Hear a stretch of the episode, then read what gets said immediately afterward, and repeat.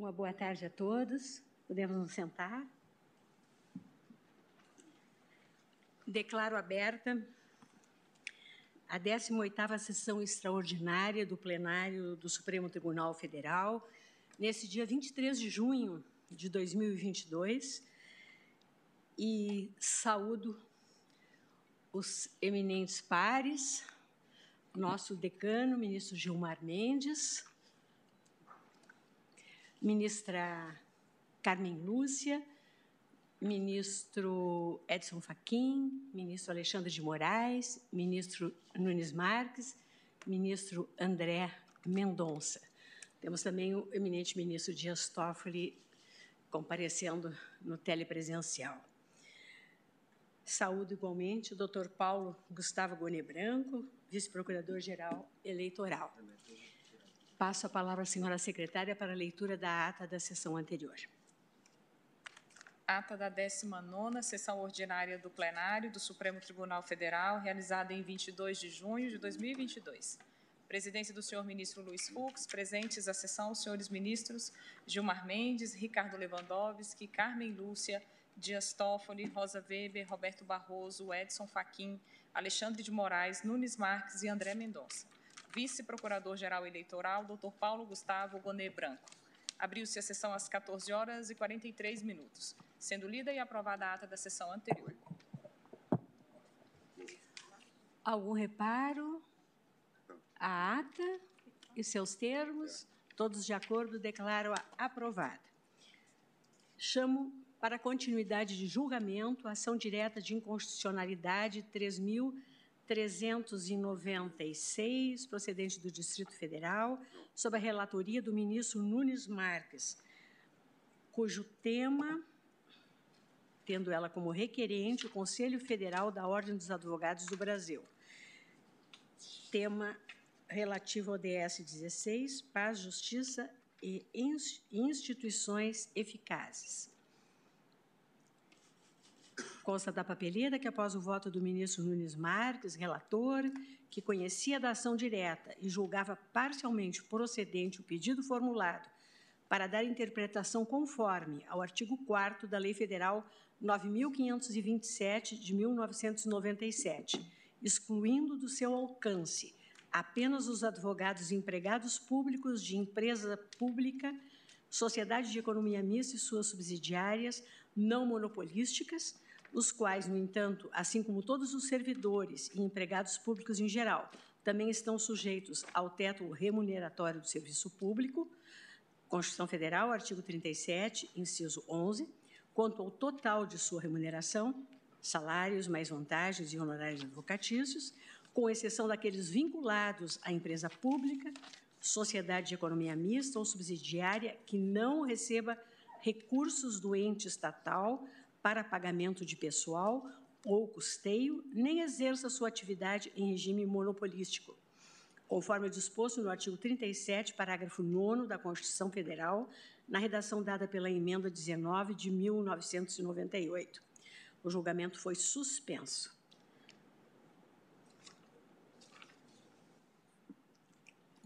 Ministro Gilmar, Vossa Excelência mantém o. Se fosse possível, presidente. O pedido, o, o, o ministro Gilmar Mendes vai antecipar o voto e está com a palavra. Boa tarde, presidente, eminente relator, eminente ministra Carmen Lúcia, senhores ministros, senhor procurador-geral em exercício, senhores advogados presentes, senhoras e senhores. É, Trata-se de ação direta proposta pelo Conselho Federal da Ordem dos Advogados em face do artigo 4 da Lei 9.527-97, que afasta os dispositivos do capítulo 5 do Estatuto da Advocacia, relativos ao advogado empregado, do regime jurídico dos advogados vinculados à administração pública direta da União, dos Estados, do Distrito Federal e dos municípios, bem como as autarquias, as fundações instituídas pelo poder público, as empresas públicas e as sociedades de economia mista.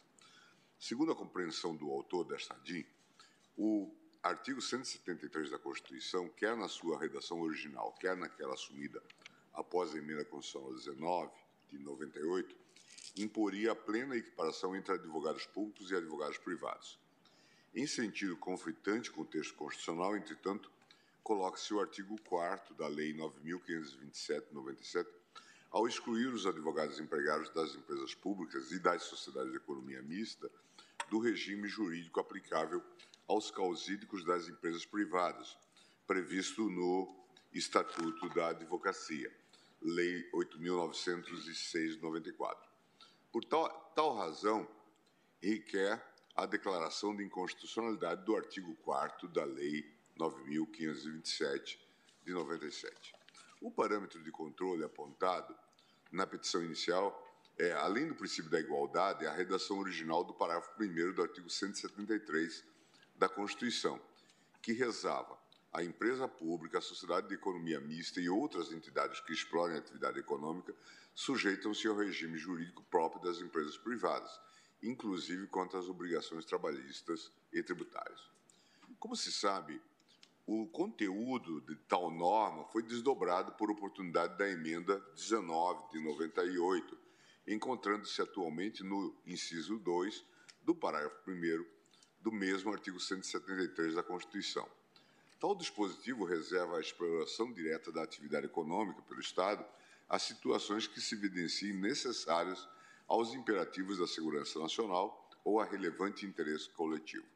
Tal condicionamento tem sido descrito pela doutrina com o auxílio dogmático do princípio da subsidiariedade, que a um só tempo também é desdobramento coerente de outra importante decisão política fundamental do Constituinte de 87 e 88, aquela que consagrou a livre iniciativa como fundamento da ordem econômica, artigo 170, caput da Constituição.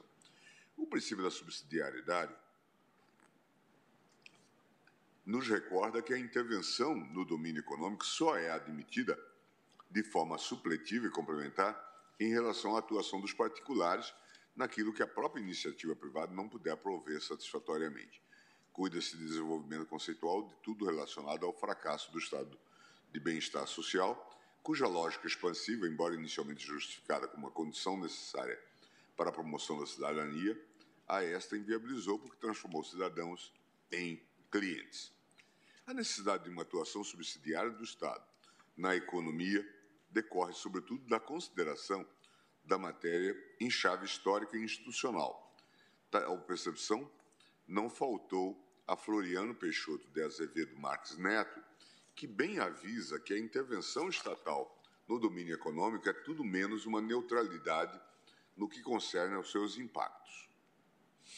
Dessa forma, o quanto disposto na redação original do parágrafo 1 do artigo 173 da Constituição, hoje em ampla medida contemplado no inciso 2 do mesmo dispositivo, parece-me vocacionado a promover uma igualdade de competição entre o setor privado e as empresas estatais, e não a servir de norma habilitante para a criação de regimes híbridos para benefícios corporativos, que é o efeito prático de que eventual acolhimento do pedido implicaria.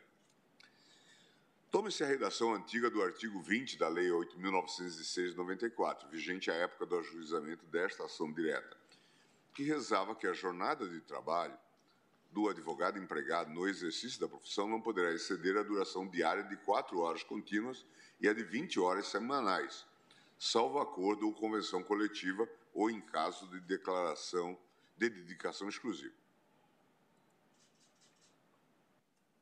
No que se refere exclusivamente à iniciativa privada, a norma não se revela iníqua, porquanto o princípio da autonomia privada admite que o empregador promova ajustes de remuneração e de carga horária, a depender das qualidades do advogado empregado em questão. Contudo, admite-se a incidência do mesmo artigo 20 no, no âmbito da administração pública direta ou indireta, mesmo naquela porção da administração pública indireta destinada à exploração da atividade econômica, as empresas públicas e sociedades de economia mista, fiquemos apenas nessas duas figuras. Tal incidência levaria a situações eh, jurídicas, presidente, nada ortodoxas, espelhadas em processos que tramitam perante a Justiça do Trabalho. Imagine-se que um particular presta concurso público, regido por um edital que vincula e logra aprovação. Assim, inicia sua relação de emprego público com a empresa estatal. Enfatizo aqui a natureza celetista com quanto óbvia. Então, por desempenhar a função de advogado, deduz requerimento para que a entidade da administração indireta observe o limite de quatro horas diárias e 20 horas semanais a que tem direito. É nada mais do que aquilo que se chamou em outro momento, presidente, que é a soma das felicidades. Presta-se concurso por um regime e depois postula a redução da carga horária sem que isso seja acompanhado de redução proporcional de remuneração. Tudo acompanhado do mais olímpico dos argumentos, a isonomia, que tão apenas declara uma equiparação. Somente um país tão marcadamente patrimonialista, uma norma constitucional como a que agora comentamos, o artigo 173, pode servir de pretexto para capturas corporativistas. Impossível não lembrar o vaticínio de Nelson Rodrigues. Subdesenvolvimento não se improvisa, é obra de séculos. Neste ponto, ressalvo que a jornada de trabalho prevista no artigo 20 do Estatuto da Advocacia foi recentemente modificada, em 2 de junho de 2022, alcançando atualmente a duração diária de 8 horas contínuas e de 40 horas semanais. Isso não altera, porém, a gênese desta ação direta. Tampouco esvazia a questão controvertida, seja porque há relações de trabalho judicializadas sob a égide da regulamentação anterior, seja porque é inviável vincular em absoluto a solução da questão constitucional concernente à aplicação linear do artigo 173 da Constituição a essa ou aquela redação do Estatuto da Advocacia. Feita essa ressalva, presidente, permitam-me algumas considerações de realidade constitucional. O salário inicial de um advogado de uma estatal já se coloca bem acima da média de mercado se é para termos uma isonomia em igualdade de condições com as empresas privadas, que o façamos até o final, e não por um parcelamento hermenêutico que, por um lado, lembra do artigo 173, parágrafo 1 da Constituição, para fixar a carga horária de advogados de estatais em patamar equivalente ao privado, mas que, de outra banda, esquece que ao advogado empregado público são conferidas uma série de garantias das quais os advogados particulares não participam. Exemplificativamente, relembro que a jurisprudência tem uma compreensão do ato de demissão do empregado público e também do advogado público, bem diversa daquela que rege o setor privado, em que, como se sabe, a resilição da relação trabalhista afigura-se direito potestativo do empregador. Com efeito, quando este tribunal assentou a competência da justiça comum para processar e julgar demanda em cujo objeto figura a extinção da relação de relação de emprego público, assentou-se que a natureza do ato de demissão do empregado público é constitucional administrativa e não trabalhista. Estou citando o ARI 809482 da relatoria do ministro Roberto Barroso. Segundo esse entendimento, é por derivação do conteúdo normativo do princípio do concurso público, 372, e do princípio da impessoalidade que rege a atuação do poder público, que a demissão do empregado público requer motivação devidamente formalizada, diferentemente do que ocorre no setor privado em geral. Ora, é lição basilar de direito administrativo que a utilização de estrutura societária de direito privado não é suficiente para um afastamento para um afastamento completo do regime jurídico administrativo.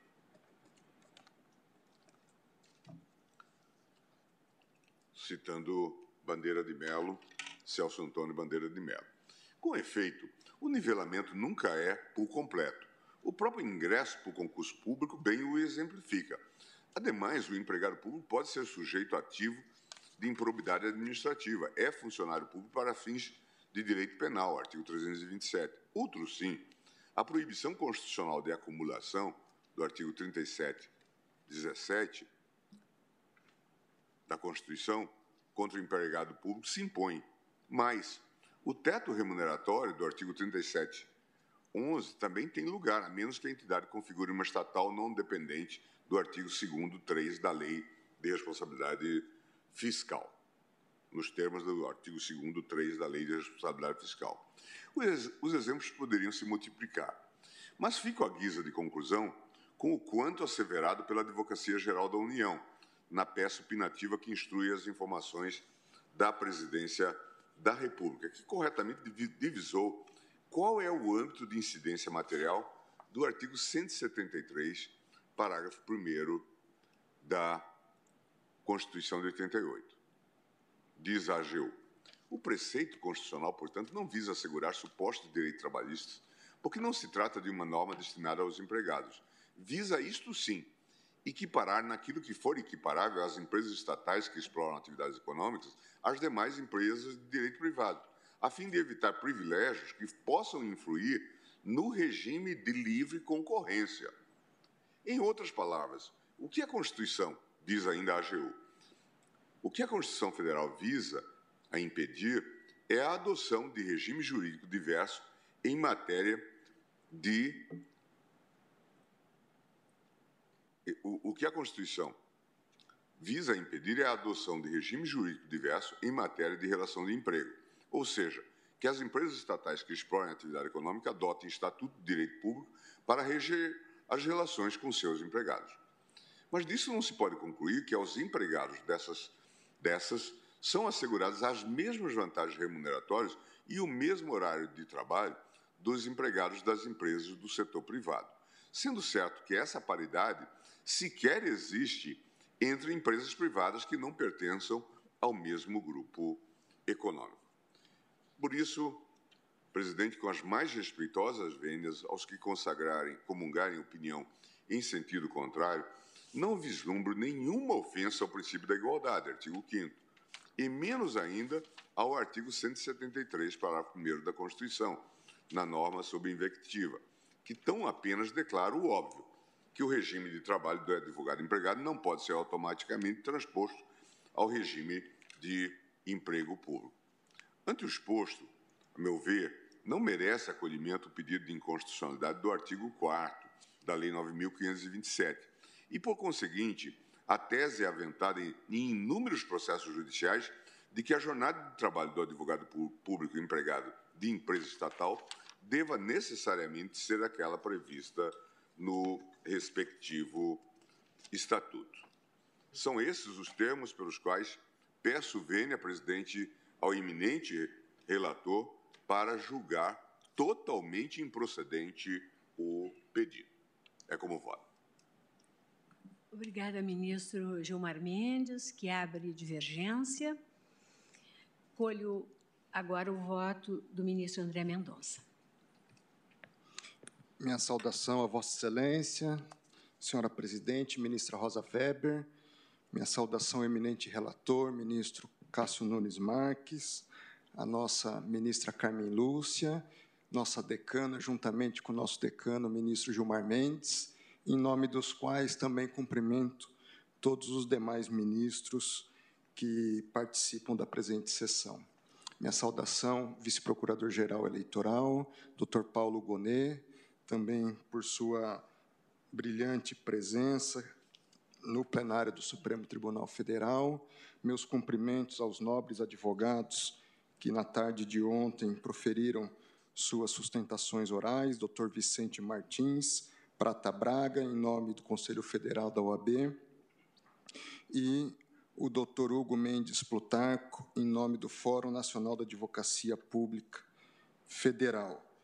Me permitam, antes de adentrar ao voto propriamente dito, fazer o registro de minha parte de pesar, o que também foi feito ontem aqui da tribuna, pelo falecimento do procurador da Fazenda Nacional, Hernani Brito, ex-presidente do Simprofaz, num trágico acidente de veículo no dia de ontem. Meus sentimentos a toda a família e a toda a advocacia pública do país em função dessa tragédia. Quanto ao voto, a discussão se centra na constitucionalidade ou não do artigo 4 da Lei 9.527, do ano de 97, que excepciona a aplicação do título, capítulo 5 do título 1 do Estatuto da OAB, que se refere ao advogado empregado.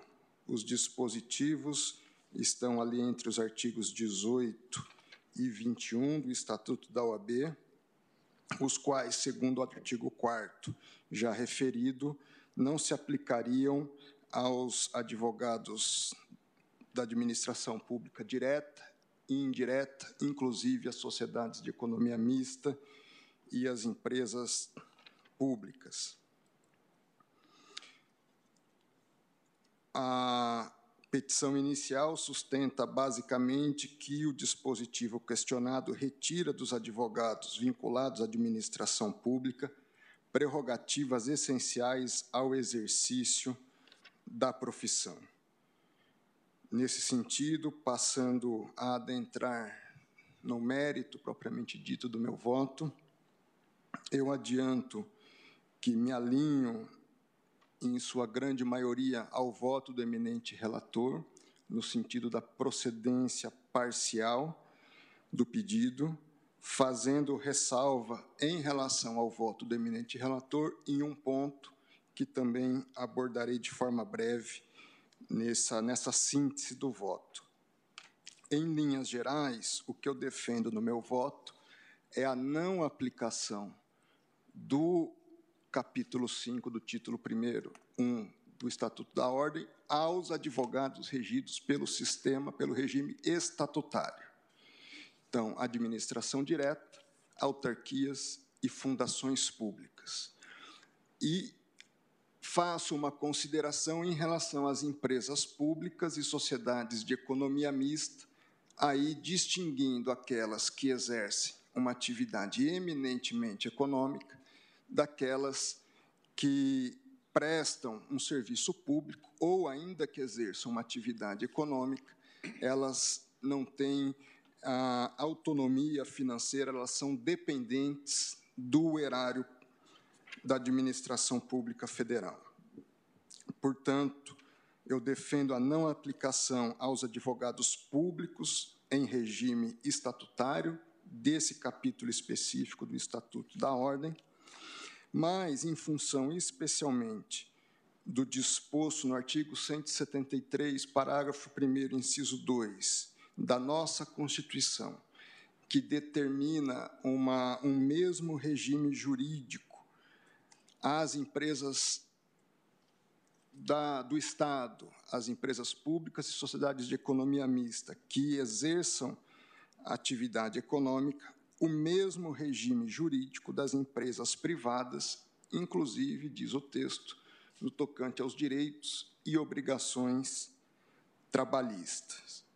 Nesse sentido, quanto ao ponto, há que se fazer um recorte distintivo inicial para se separar, de um lado, as empresas públicas e sociedades de economia mistas, mista, que são prestadoras de serviços públicos sem finalidade lucrativa e em regime de exclusividade. Quanto a essas, também entendo a não incidência do capítulo 5 do título 1 do Estatuto da OAB e, portanto, a constitucionalidade do artigo 4 que foi questionado. Por outro lado, nós temos empresas públicas e sociedades de economia mista que exploram uma atividade econômica, podendo aí auferir lucro em regime de livre concorrência. A partir dessa distinção, eu entendo que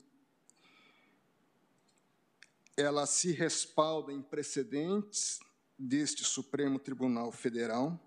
Eu cito a título de exemplo o tema 1140 da repercussão geral no recurso extraordinário 1.320 054, cujo relator foi o ministro Luiz Fux,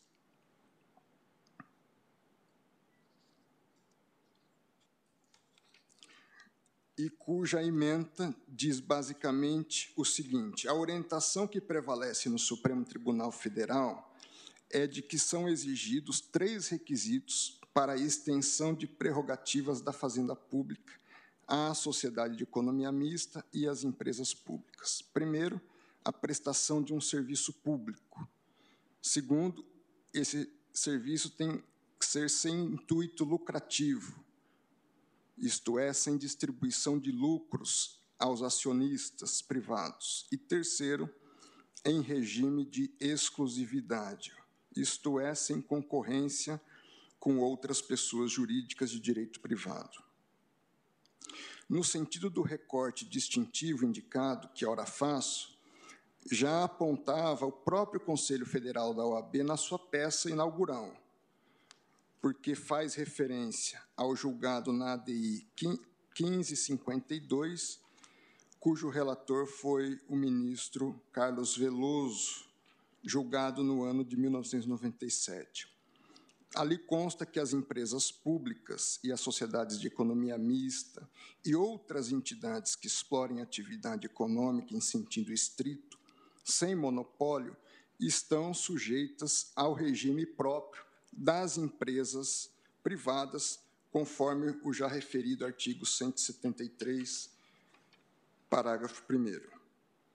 Naquela sentada, bem pontuou o eminente relator a seguinte indagação: essa legislação poderia ser excepcionada em relação aos advogados empregados das empresas públicas e sociedades de economia mista que exploram atividade econômica? Questiona. Responde: penso que não. É dizer, as empresas públicas, as sociedades de economia mista e quaisquer outras entidades que explorem atividade econômica sem monopólio sujeitam-se à legislação trabalhista das empresas privadas, dado que o fazem em concorrência com estas.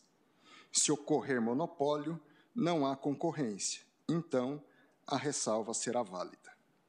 Vê-se, portanto, digo eu, que o recorte proposto nada tem de inédito, estando em consonância com remansosa jurisprudência dessa Suprema Corte.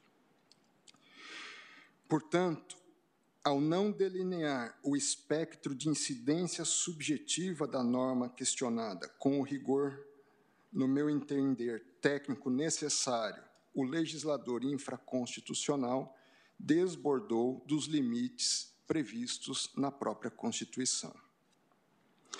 Por todo o exposto, eu compartilho do entendimento trilhado por esta excelsa corte, à luz desses julgamentos. Porém, eu entendo pertinente pontuar um aspecto, e talvez seja esse o aspecto único, se bem eu entendido o voto do eminente relator, no qual eu tenho uma divergência na solução da questão. Isso diz respeito, no meu sentir, de que a interpretação que deve ser dada deve considerar, em primeiro lugar, o disposto nos artigos 19 e 20 do próprio Estatuto da OAB, que, ao prever a definição de salário mínimo e de jornada de trabalho, faz uma ressalva da possibilidade da questão ser solucionada de modo diverso por convenção coletiva. Ou seja, uma previsão principiológica de jornada e de salário, podendo-se, contudo, ter um entendimento diverso, conforme definido em convenção coletiva. Porém, em relação ao empregado de empresas públicas e sociedades de economia mista que exercem atividade econômica, a forma de ingresso é por concurso público. E o que eu defendo no voto é que o edital se torna lei entre as partes.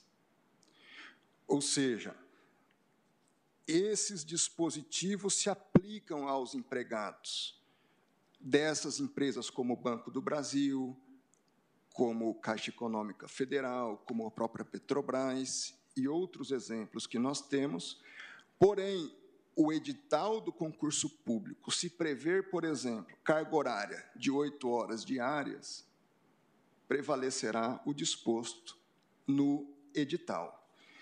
Esse entendimento ele é consentâneo com os julgados do Tribunal Superior do Trabalho. Eu cito aqui alguns precedentes. Em primeiro lugar, os embargos declaratórios e embargos declaratórios no recurso de revista 907 78 de 2010 504 0004. O relator ministro Augusto César Leite de Carvalho, um julgado recente, agora de fevereiro de 2022. Diz o julgado: o advogado estatal encontra-se submetido à prévia aprovação em concurso público, cuja contratação vincula-se ao edital. Assim sendo, se no edital a previsão expressa de jornada de trabalho do candidato aprovado no cargo de advogado superior aquela estabelecida no artigo 20 da Lei 8.906 de 94, a condição geral expressa no edital faz lei entre as partes. No mesmo sentido, recurso de revista 2408 70 2013 5 22 0001, relator ministro Hugo Carlos Sherman ele diz, diz a emenda do julgado, no caso, a teor do acordo embargado, no edital do concurso público a que se submeteu o reclamante, havia previsão de que o candidato aprovado no cargo de advogado seria contratado para trabalhar oito horas diárias, o que equivale a ajuste contratual expresso do regime de dedicação exclusiva precedentes do TST. Portanto, em aquiescência com o entendimento, digo eu, adotado pela mais alta corte da Justiça Especializada do Trabalho, compreendo pertinente realçar que a interpretação conforme a Constituição conferida ao dispositivo escrutinado não tem o condão de excetuar o princípio da vinculação ao instrumento editalício. Nesse sentido, e passando ao dispositivo do meu voto, eu acompanho em parte o eminente relator, pedido vênias em divergência nesse ponto e em parte substancial ao ministro Gilmar Mendes, para julgar parcialmente procedente o pedido, declarando constitucional o artigo 4 da Lei 9.527 de 97, imprimindo-lhe, porém, interpretação conforme a Constituição nos seguintes termos: excluindo-se de seu alcance apenas os advogados de empresa estatal que explorem atividade econômica em regime concorrencial, ou seja, a esses se aplicam os dispositivos específicos do Estatuto da OAB, presentes no capítulo 5, título 1. B quando vinculados à empresa pública, sociedade de economia mista ou subsidiária, que seja dependente do ente central, para pagamento de pessoal ou custeio, os advogados empregados contemplados pela linha anterior, perdão, devem observância ao teto constitucional, conforme o disposto no artigo 37, parágrafo 9 da Constituição Federal e talvez o ponto de divergência, C, a incidência das disposições constantes do capítulo 5, título 1 do Estatuto da OAB não tem o condão de afastar o princípio da vinculação ao instrumento editalício a que estão submetidos os advogados contratados por empresa pública e sociedade de economia mista mediante regular concurso público. É como voto, senhora presidente. Muito obrigada, ministro André. Uh, Presidente. Pois não? Ministra Rosa. Oh, uh, boa tarde, ministro Luiz boa Roberto tarde, Barroso. Ia cumprimentá-lo agora.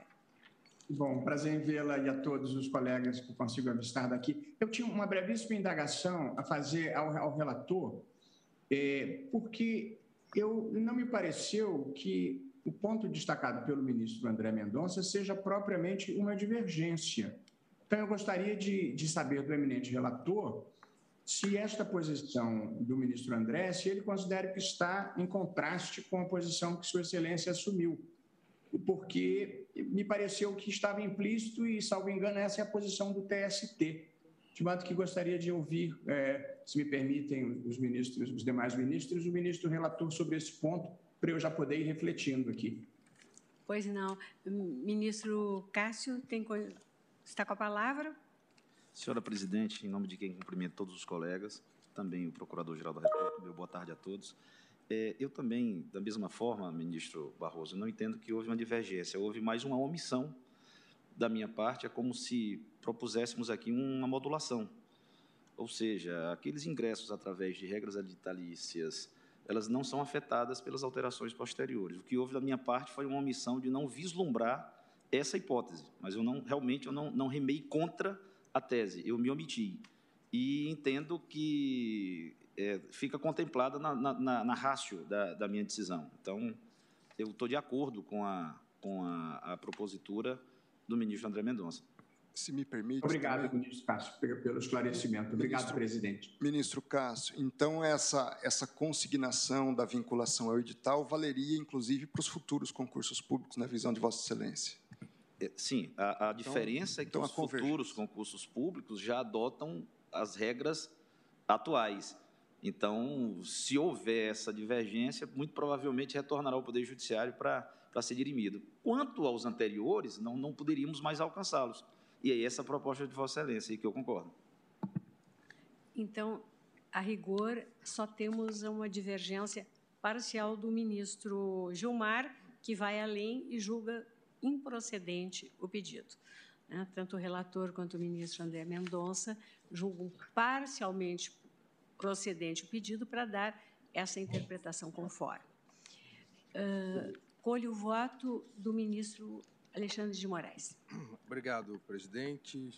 Cumprimento Vossa Excelência, a ministra Rosa Weber, cumprimento a ministra Carmen Lúcia, ministros, o vice-procurador-geral, professor Paulo também aqui que nos dá a honra da presença.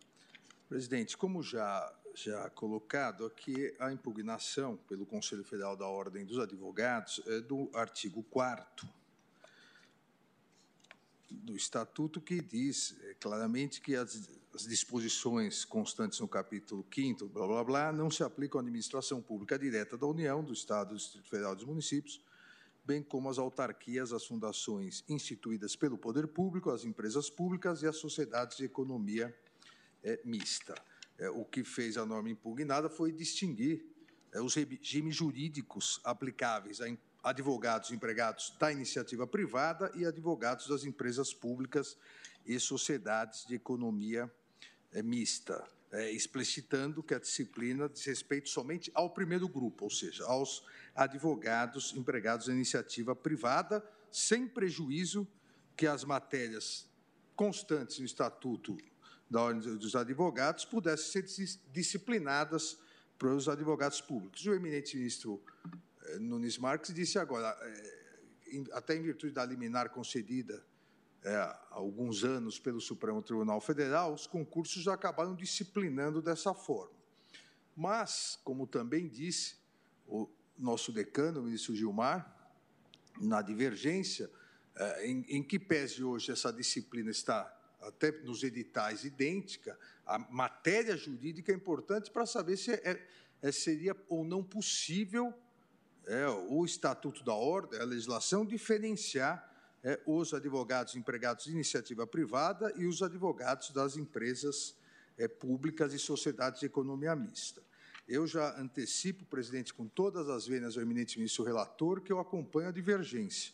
Eu não vislumbro nenhuma ofensa ao princípio da igualdade, é, e muito menos ao artigo 173, parágrafo é, 1. É, aqui, o eminente ministro Gilmar bem colocou, às vezes se pretende o melhor dos dois mundos. Ninguém obriga a pessoa que já sabe qual a disciplina jurídica, é, trabalhar na empresa pública, que tem toda uma disciplina, mesmo as sociedades de economia mista têm uma disciplina, é, é bem é, é importante lembrar que, independentemente do regime de monopólio ou não, nós decidimos aqui é que não se pode demitir sem um procedimento administrativo. Ou seja, é, quando as garantias são maiores do que as previstas no Estatuto da Ordem dos Advogados do Brasil para os advogados empregados da iniciativa privada, ninguém reclama. É, quando própria, o próprio estatuto diferencia, aí se ingressa com ação direta. Ou seja, é realmente a ideia, é, com todo o respeito, todas as vênias, as posições em contrário, uma ideia corporativa de que é, de todas as carreiras, de todas as profissões, a única que deve seguir o mesmo patamar de todas as previsões, seja iniciativa privada, seja poder público, é a advocacia. E isso, a meu ver, fere o próprio tratamento de direito público, direito privado, mesmo que seja contratada pela CLT, mesmo que sejam contratados pela CLT. É, porque mesmo contratados pela CLT não podem ser demitidos sem justificativa. Olha, a partir do momento que se opta por ingressar na empresa pública, se opta por se ingressar na sociedade de economia mista, sabe que vem, aqui com o perdão da palavra, o pacote. O pacote, inclusive, é o pacote é, legislativo. Não, não me parece aqui, presidente, que essa distinção prevista, em que pese a cautelar, a liminar dada anos atrás, e até porque eu faço aqui no voto, não vou cansá-los, é, houve outras cautelares semelhantes dadas, então foi mais uma forma de padronizar até que o Supremo Tribunal Federal pudesse disciplinar essa questão, inclusive em relação à demissão, não só a admissão, não só o regime jurídico aplicável durante a admissão, como também a demissão, então uma sucessão é, de medidas é, cautelares até que houvesse a possibilidade de uma padronização, mas infelizmente é, foram, com o passar do tempo, cada uma foi sendo julgada é, num determinado momento, isso acabou tirando a possibilidade de uniformização, mas não, não realmente não há, a meu ver, o ferimento ao princípio da igualdade, as situações não são idênticas, o exercício é diverso, os direitos e deveres mais importantes dos advogados, esse a própria legislação consagra, a liberdade de atuação, é a dignidade no exercício da profissão. Agora, em relação é, a honorários sucumbenciais, em relação à carga horária, em relação à própria estruturação de chefia, olha, há uma diferença entre a iniciativa privada e o poder público, qualquer que seja a subdivisão é do poder público. Então, não, não me parece que situações diversas devam ter o mesmo tratamento. E, da mesma forma, o artigo 173, parágrafo 1, inciso é, segundo, é, não dá, a meu ver, guarida para essa interpretação é, de uma interpretação de assemelhar também coisas diversas. Então, presidente, com, com essas rápidas considerações, adotando também as argumentações dadas pelo eminente ministro Gilmar em seu voto é, divergente, peço vênia ao eminente ministro relator, é, mas, no mérito, julgo improcedente o pedido. Muito obrigada, ministro Alexandre de Moraes, que acompanha a divergência, aberta pelo ministro Gilmar Mendes. Colho agora o voto do ministro Luiz Edson Fachin. Boa tarde, senhora presidente. Cumprimento Vossa Excelência, hoje no exercício da presidência do Supremo Tribunal Federal. Cumprimento a eminente ministra Carmen Lúcia, os eminentes pares, de modo especial Sua Excelência, o relator, ministro Nunes Marques, e os eminentes colegas que já votaram, ministro Gilmar Mendes, ministro André Mendonça e agora ministro Alexandre, Alexandre de Moraes. Cumprimento o professor Dr. Paulo Gustavo Cune Branco, o senhor vice-procurador-geral eleitoral, os senhores advogados e advogadas que acompanham esta, este julgamento e esta ação direta de constitucionalidade 3396. Senhora Presidente, eu irei juntar declaração de voto É, e nela, e aqui me permito fazer a síntese, porque creio que os votos que nos antecederam já explicitaram se há ou não um recorte em relação ao contido neste artigo 4 da lei em pauta e eh, as respectivas disposições do Estatuto da Advocacia. Por isso, vou juntar a declaração de voto eh, que espelha a compreensão que trago sobre esse dispositivo. Apenas para que rememoremos, o dispositivo que se pede a declaração de inconstitucionalidade é, afasta o Estatuto da Advocacia em relação à administração pública direta da União, Estados, Municípios e Distrito Federal, bem como autarquias e fundações instituídas pelo poder público, empresas públicas e as sociedades de economia mista, ou seja, há um afastamento completo do que depreendo do voto eminente ministro relator, que foi acompanhado substancialmente pelo voto do eminente ministro André Mendonça, é que se está a acolher, é, em primeiro lugar, as duas premissas que estão na petição inicial. Uma das premissas é um precedente que se tem aqui, na linha é, do que se está a examinar, era uma ação proposta pela Confederação Nacional das Profissões Liberais, ADI 1152, da relatoria do eminente ministro Carlos Mário Veloso. Em segundo lugar, há uma incidência do princípio da igualdade que se projeta à luz do artigo 5 da própria consolidação das leis do trabalho. Isso significa, portanto, que é, o trabalho realizado nas mesmas condições se submete às mesmas regras. Portanto, esta dimensão, eh, digamos, de paridade ou simetria. Pois bem, colocadas essas premissas, o voto que trago se amolda também substancialmente às conclusões de Sua Excelência o relator, no que foi acompanhado pelo eminente ministro André Mendonça, pedindo venha toda a compreensão em sentido diverso. O que eu estou a dizer, e apenas vou repetir aqui para verificar se estamos digamos, na mesma página, na mesma uh, compreensão, e digo isso porque Sua Excelência, o relator, julga parcialmente procedente. Eu entendo que a declaração da nulidade parcial sem redução de texto é um julgamento de procedência. É, que, quiçá a, a dimensão da parcialidade ceder precisamente porque se faz esse discrime. De um lado, empresas públicas que prestam serviços públicos e também é, as empresas que realizam atividade econômica em regime de monopólio. Portanto, este é um universo, inclusive quanto, no meu modo de entender, quanto ao próprio teto remuneratório. De outro lado, nós temos empresas públicas em sentido amplo, e sociedades de economia mista que exerçam atividade econômica em sentido estrito e sem monopólio.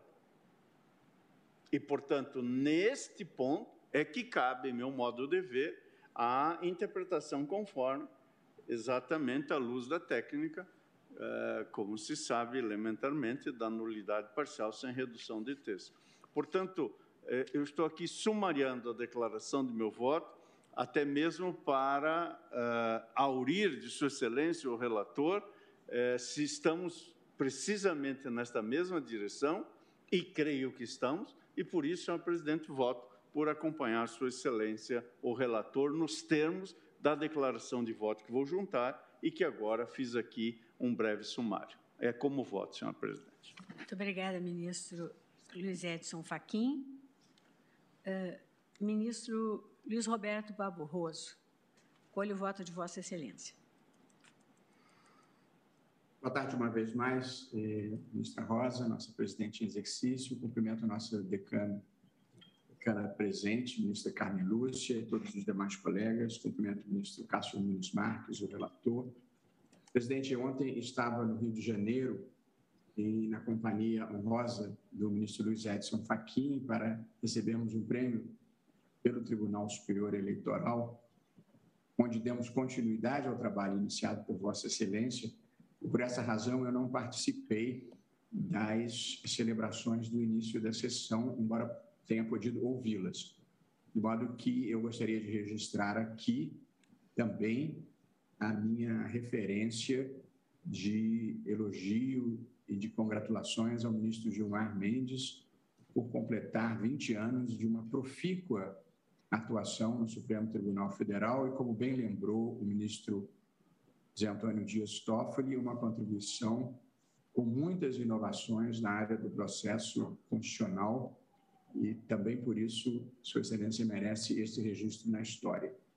E também cumprimento o presidente e ministro Luiz Fux, Vossa Excelência, por haver completado 40 anos de magistratura e sempre gosto de lembrar, porque um momento marcante da minha vida, eu ainda estudante e Vossa Excelência um jovem professor, é, eu estive presente nas provas orais do seu concurso para juiz, em que Vossa Excelência foi aprovado em primeiro lugar, e eu fiquei surpreso de saber que já se haviam passado 40 anos em que Vossa Excelência se dedica com grande empenho, humanismo à magistratura, como Vossa Excelência gosta de dizer, um sacerdócio, e agora esse desempenho notável na presidência do Supremo. De modo que vai também a Vossa Excelência meu abraço carinhoso por tanto tempo, tantas décadas de serviços à justiça brasileira. Presidente ministra Rosa Weber, eu, eu sei que cumprimentei os dois em, em, em, ausência, mas foi a minha circunstância. É, mas notícia boa chega. E, presidente, eu, portanto, é, vou pedir todas as vênias ao eminente ministro Gilmar Mendes e ao eminente ministro Alexandre de Moraes para acompanhar o relator nessa compreensão é, que tenho e que gostaria de explicitar aqui agora, de que o edital poderia ter estabelecido a jornada de oito horas, porém, mais do que isso, presidente, uma recente alteração do estatuto da OAB, feita pelo, pela lei 14.365, de 2 de junho de 2022, que deu nova redação ao artigo 20 do Estatuto, e a nova redação, presidente, passou a prever é, expressamente o seguinte: a jornada de trabalho do advogado empregado, quando prestar serviço para empresas, não poderá exceder a duração diária de oito horas contínuas e de 40 horas semanais, que é o padrão geral dos trabalhadores. Portanto, eu acho que aquela exceção eh, do Estatuto da OAB de quatro horas encontra-se superada pela nova redação eh, do artigo 20, o que, a meu ver, remove qualquer possibilidade de dissensão entre as posições do ministro Cássio Nunes, relator, e do ministro André Mendonça. No período pretérito, poderia ter sido excepcionado pelo edital e, prospectivamente, pela nova previsão do Estatuto da OAB. Portanto, eu penso que também os advogados das empresas estatais prestadoras de atividades econômicas devem ter um regime jurídico tão próximo quanto possível do, dos advogados. Eu, eu, bem atentei para a observação que o ministro Alexandre de Moraes fez no tocante, por exemplo, à demissão, em que nós entendemos, e penso que com acerto, e eu reiteraria a decisão, que quem tenha sido contratado por concurso público, embora possa ser demitido, tem que haver uma fundamentação para esta eh, demissão. Eu acho que é um mínimo de satisfação que se deve dar a quem foi contratado, não propriamente por um direito potestativo do empregador, mas pela prestação de um concurso público que o tenha habilitado.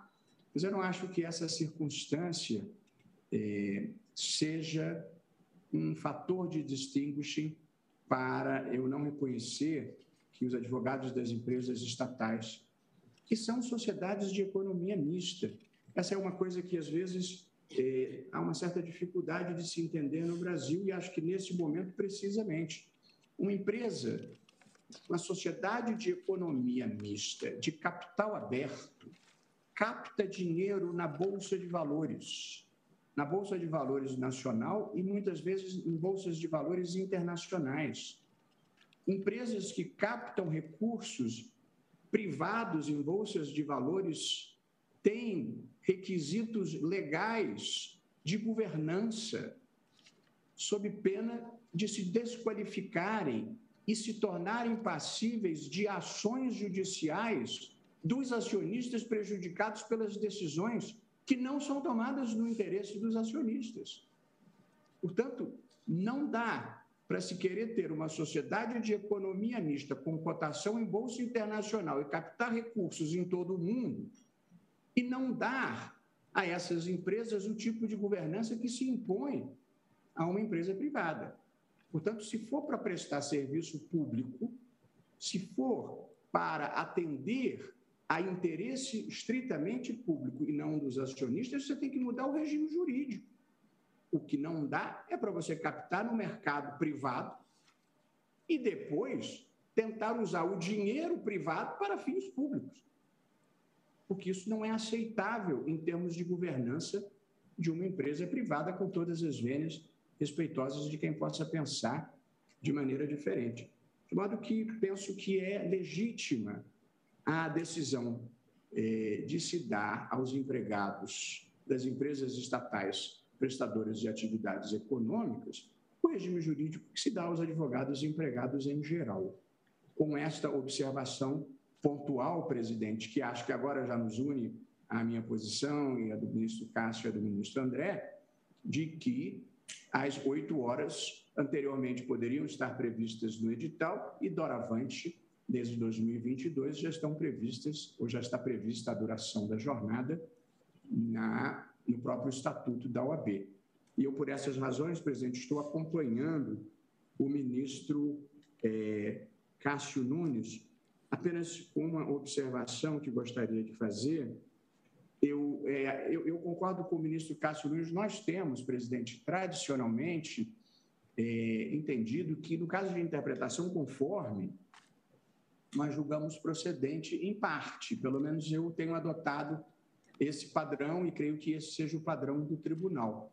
De modo que eu estou acompanhando o ministro Cássio também nesse específico ponto do seu dispositivo. É como voto, presidente. Muito obrigada, ministro Luiz Roberto Barroso. Colho agora o voto do ministro Dias Toffoli.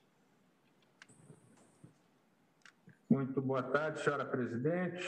Na pessoa de Vossa Excelência, cumprimento a todos e pedindo vênia ao relator e aos que o acompanharam, acompanho a divergência, julgando improcedente a ação. É como voto. Obrigada, ministro Dias Toffoli. Ministra Carmen Lúcia, a palavra está com Vossa Excelência. Obrigada, presidente. Cumprimentando Vossa Excelência, sempre uma enorme alegria de tê-la, ainda que no exercício interino agora da presidência.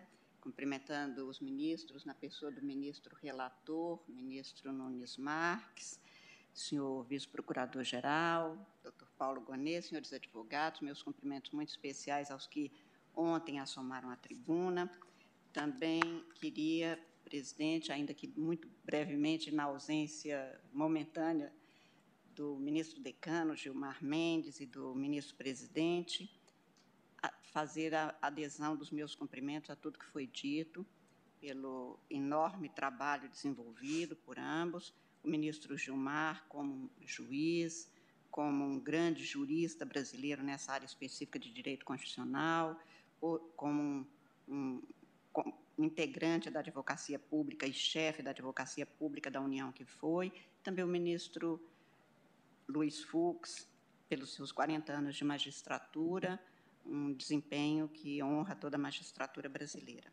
No caso específico, senhora presidente, que o Conselho Federal da Ordem dos Advogados pleiteou a declaração de constitucionalidade do artigo 4 da Lei 9527, eu, de maneira muito breve, digo que estou acompanhando o ministro relator no, na conclusão, no sentido da parcial procedência para eh, circunscrever aos casos dos advogados e, e fazer a distinção entre aqueles que compõem os quadros de empresas públicas e sociedades de economia mista e suas subsidiárias monopolistas das não monopolísticas. E, neste sentido, exatamente, da interpretação conforme, e acho que aqui há, sim, como já foi dito desde o primeiro voto, uma distinção a ser feita e a ser considerada, mas não na extensão que poderia parecer de uma interpretação dada forma muito vasta a este artigo 4 é, eu peço vênia ao ministro Gilmar, também ao ministro Alexandre de Moraes e agora ao ministro Dias Toffoli,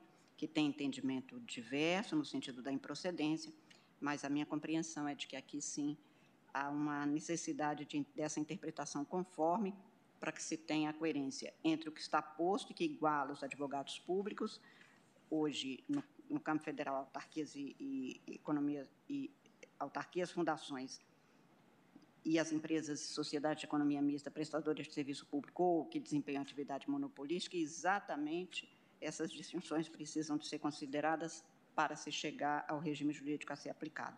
E por isso eu estou concluindo meu voto de que farei juntada, no sentido exatamente do que foi também abrigado pelo eminente ministro relator Nunes Marques. É como voto, presidente. Muito obrigada, ministra Carmen Lúcia. Colho o voto do ministro Ricardo Lewandowski. Boa tarde, senhor presidente. Na pessoa de Vossa Excelência, cumprimento todos os demais presentes, inclusive advogados e especialmente os servidores. Senhor presidente, no meu voto, eu faço uma resenha da jurisprudência desta Corte e concluir que esta casa sempre sedimentou o entendimento no sentido da constitucionalidade da percepção dos honorários sucumbenciais pelos membros da advocacia pública os quais ostentam nítida natureza remuneratória correspondente ao êxito dos serviços prestados em juízo, já que a remuneração por meio de subsídios não obsta o recebimento de honorários sucumbenciais por advogados públicos.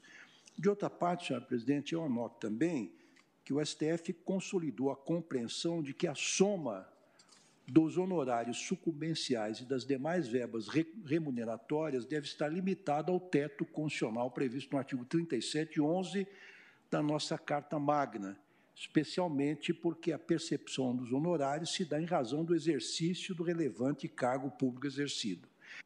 No meu voto original, senhora presidente, eu dava parcial, julgava parcialmente procedente a ação é, mas de forma mais ampla. Depois de ouvir o percussiente voto do eminente relator, que faz um distinguishing, a meu ver, muito apropriado, eu vou acompanhá-lo integralmente, inclusive agora, é, é, na medida em que foi ratificado pela também substancioso voto do ministro André Mendonça. Então, senhor presidente, o meu voto coincide integralmente com o voto do eminente relator, e assim o fazendo, peço vênia àqueles que têm uma visão contrária. Muito obrigada, ministro Ricardo Lewandowski. Cabe-me votar e eu, da mesma forma, pedindo toda a vênia à divergência do ministro Gilmar Mendes, ministro André Alexandre de Moraes e ministro Dias Toffoli.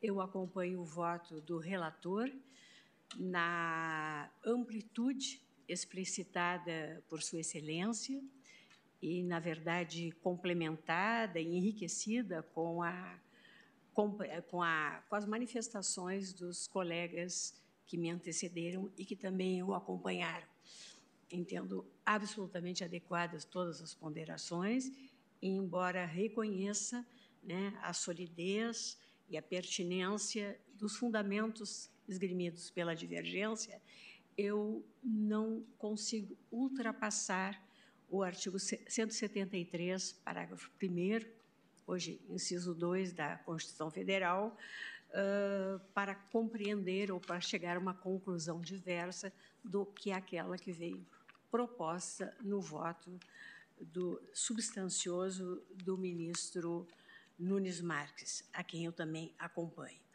E por isso eu proclamo que, por maioria, vencidos os ministros Gilmar Mendes, Alexandre de Moraes e Dias Toffoli, em parte, porque houve uma divergência apenas parcial, uh, o Supremo Tribunal Federal, uh, Supremo Tribunal Federal conheceu da ação direta e a julgou parcialmente procedente para dar interpretação conforme ao artigo 4 da Lei Federal 9527 de 1997, de modo a excluir de seu alcance apenas os empregados, advogados e empregados públicos de empresa pública, sociedade de economia mista e suas subsidiárias não monopolística nos termos propostos.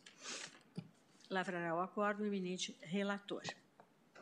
Senhores ministros, nós chegamos às 15 horas, praticamente 30 minutos, há necessidade de alguns colegas se ausentarem uh, mais ao término da sessão.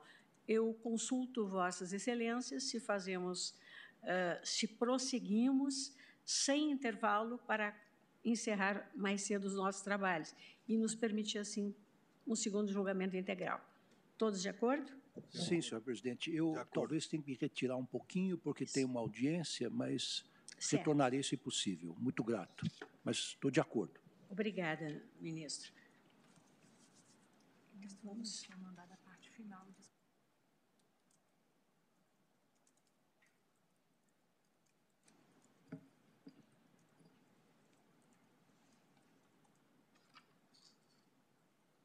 Apregou o recurso extraordinário 660.814, procedente do Mato Grosso, sob a relatoria do ministro Alexandre de Moraes, em que recorrente o SINDEPO, Sindicato dos Delegados de Polícia do Estado do Mato Grosso, e recorrido o Estado de Mato Grosso esse recurso extraordinário tem por objeto o tema 1034 da repercussão geral. Sistema penal acusatório e determinação de tramitação direta do inquérito policial entre o Ministério Público e a Polícia Civil por provimento da Corregedoria Geral de Justiça. Inteligência dos artigos 22, 1, 128, parágrafo 5º, 129, 1 e 144, inciso 9 da Constituição Federal. Há cinco processos sobrestados. Não há pedido de sustentação oral. Então, ministro Alexandre de Moraes, Vossa Excelência está com a palavra. Obrigado, presidente. Como Vossa Excelência já antecipou, o recurso extraordinário interposto contra o acórdão do Tribunal de Justiça do Estado do Mato Grosso, porque eh, o Sindicato de Delegados da Polícia Judiciária do Estado do Mato Grosso propôs uma ADI estadual em face do provimento 1205 da Corregedoria Geral de Justiça. Eu transcrevo, eu transcrevo a norma aqui no meu voto e vou tentar resumir para ver né, se nós conseguimos encerrar hoje, mas é, em, em resumo, exatamente a regulamentação, depois os pontos principais eu é, detalharei melhor, mas a possibilidade da tramitação direta do inquérito policial entre Ministério Público e a autoridade policial judiciária entre a Polícia Civil. O SINDEPO diz que essa regulamentação ofende o artigo 3 1 da Constituição do Estado do Mato Grosso, isso foi analisado pelo Tribunal de Justiça de lá, é, e a questão aqui constitucional federal seriam os artigos 22, inciso 1 a competência privativa da União para legislar sobre processo, o artigo 129, inciso 7 e 8 que prevê as atribuições do Ministério Público, e o artigo 144, parágrafo 4 que prevê a condução, a presidência do inquérito é, policial pela autoridade policial judiciária, pela Polícia Civil ou pela Polícia é, Federal. É, o, as, as alegações também constam no relatório, é a questão da inexistência de subordinação entre delegados de polícia e Ministério Público é, estadual, a questão da independência, autonomia é, da Polícia Judiciária Civil e a questão, principalmente, da competência privativa é, da União. Aqui, é, presidente, é, são seis, seis, é, na verdade, é, quatro pontos importantíssimos a partir da hipótese. A hipótese é exatamente essa. É possível uma legislação estadual, uma normatização estadual que discipline uma única questão, a questão da tramitação, a possibilidade de tramitação direto entre polícia e Ministério Público do inquérito, obviamente, eh, salvo a necessidade de decisões judiciais, salvo quando houver necessidade é, da intervenção judicial para aquelas questões onde há cláusula de reserva jurisdicional, busca e apreensão, obviamente uma prisão, a decretação de quebra de sigilo, mas se seria é possível isso. Até porque nós todos é, sabemos, é, há, há, um, há um anacronismo é, é, que foi, inclusive, solucionado pela prática. O Código de Processo Penal prevê a possibilidade de renovações de prazo do inquérito por 30 dias. É, aqueles que atuaram hoje, inquérito, em grande parte dos estados, é, é, é eletrônico, mas aqueles que atuaram em inquéritos é, policiais físicos, é, como eu que fui promotor em São Paulo, quando chegava da polícia o pedido, ia para o judiciário, o juiz abria a vista para o Ministério Público concordar com o prazo, voltava para o juiz e voltava para a polícia, já dava os 30 dias. Doutor Paulo Bonet sabe muito bem disso, porque daí se começou a pedir 60, 90, para evitar exatamente isso. Era algo, um trâmite burocrático, é, onde, obviamente, o titular da ação penal é, queria ou não concordar é, com a, a, renovação do prazo, a necessidade dessa é, manutenção, sempre se resguardando, e aqui é, o ato normativo da Corregedoria do Mato Grosso resguarda a supervisão é, judicial. Então, a questão a ser analisada, e não é um tema novo, como eu vou rapidamente resumir aqui, é se essa norma é processual ou procedimental. Em sendo processual, obviamente, o artigo 22, inciso 1, exige que seja exercida a competência privativa da União. Em sendo procedimental, o artigo 24 prevê a competência concorrente à possibilidade dos estados regulamentarem é, essas questões no âmbito estadual.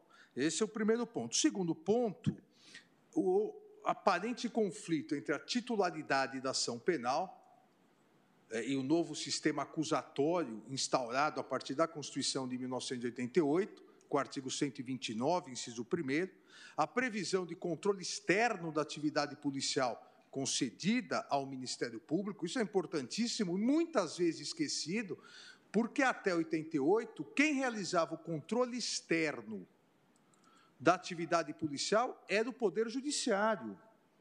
Tanto que o juiz sempre da primeira vara criminal nas comarcas era o juiz do júri, tinha, e o juiz da corregedoria da Polícia Judiciária. A partir de 88, o controle externo da atividade policial passou a ser realizado pelo Ministério Público.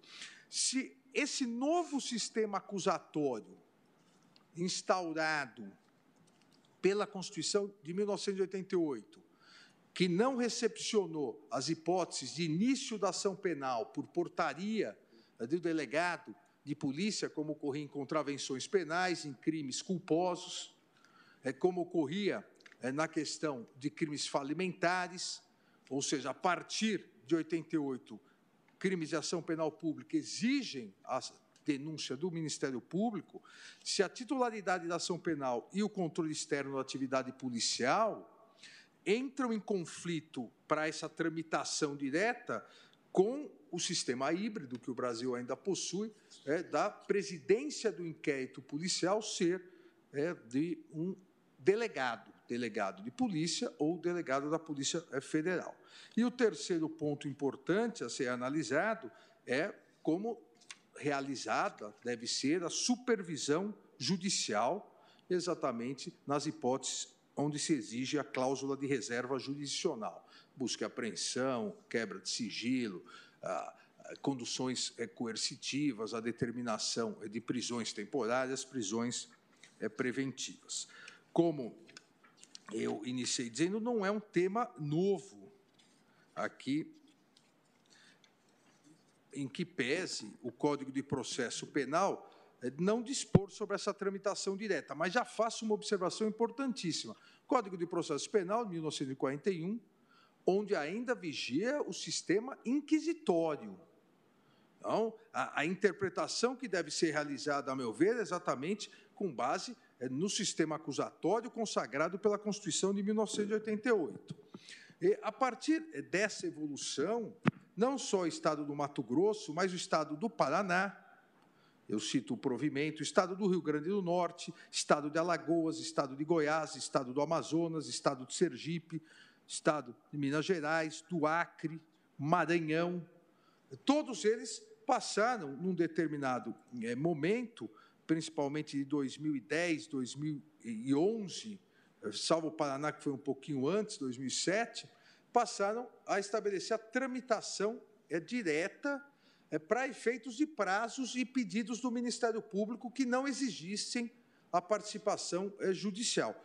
Obviamente, após o inquérito, isso é muito importante, já desde o início deixo aqui fixado, muito importante, após o inquérito ser distribuído, já existir um juiz natural do inquérito, para que o juiz possa, eventualmente, realizar a supervisão e, no caso dos pedidos é, que exigem intervenção judicial, já existir, no prazo que prevê o Código de Processo Penal, 10 dias investigado, preso, 30 dias investigado, solto, a distribuição do inquérito é policial.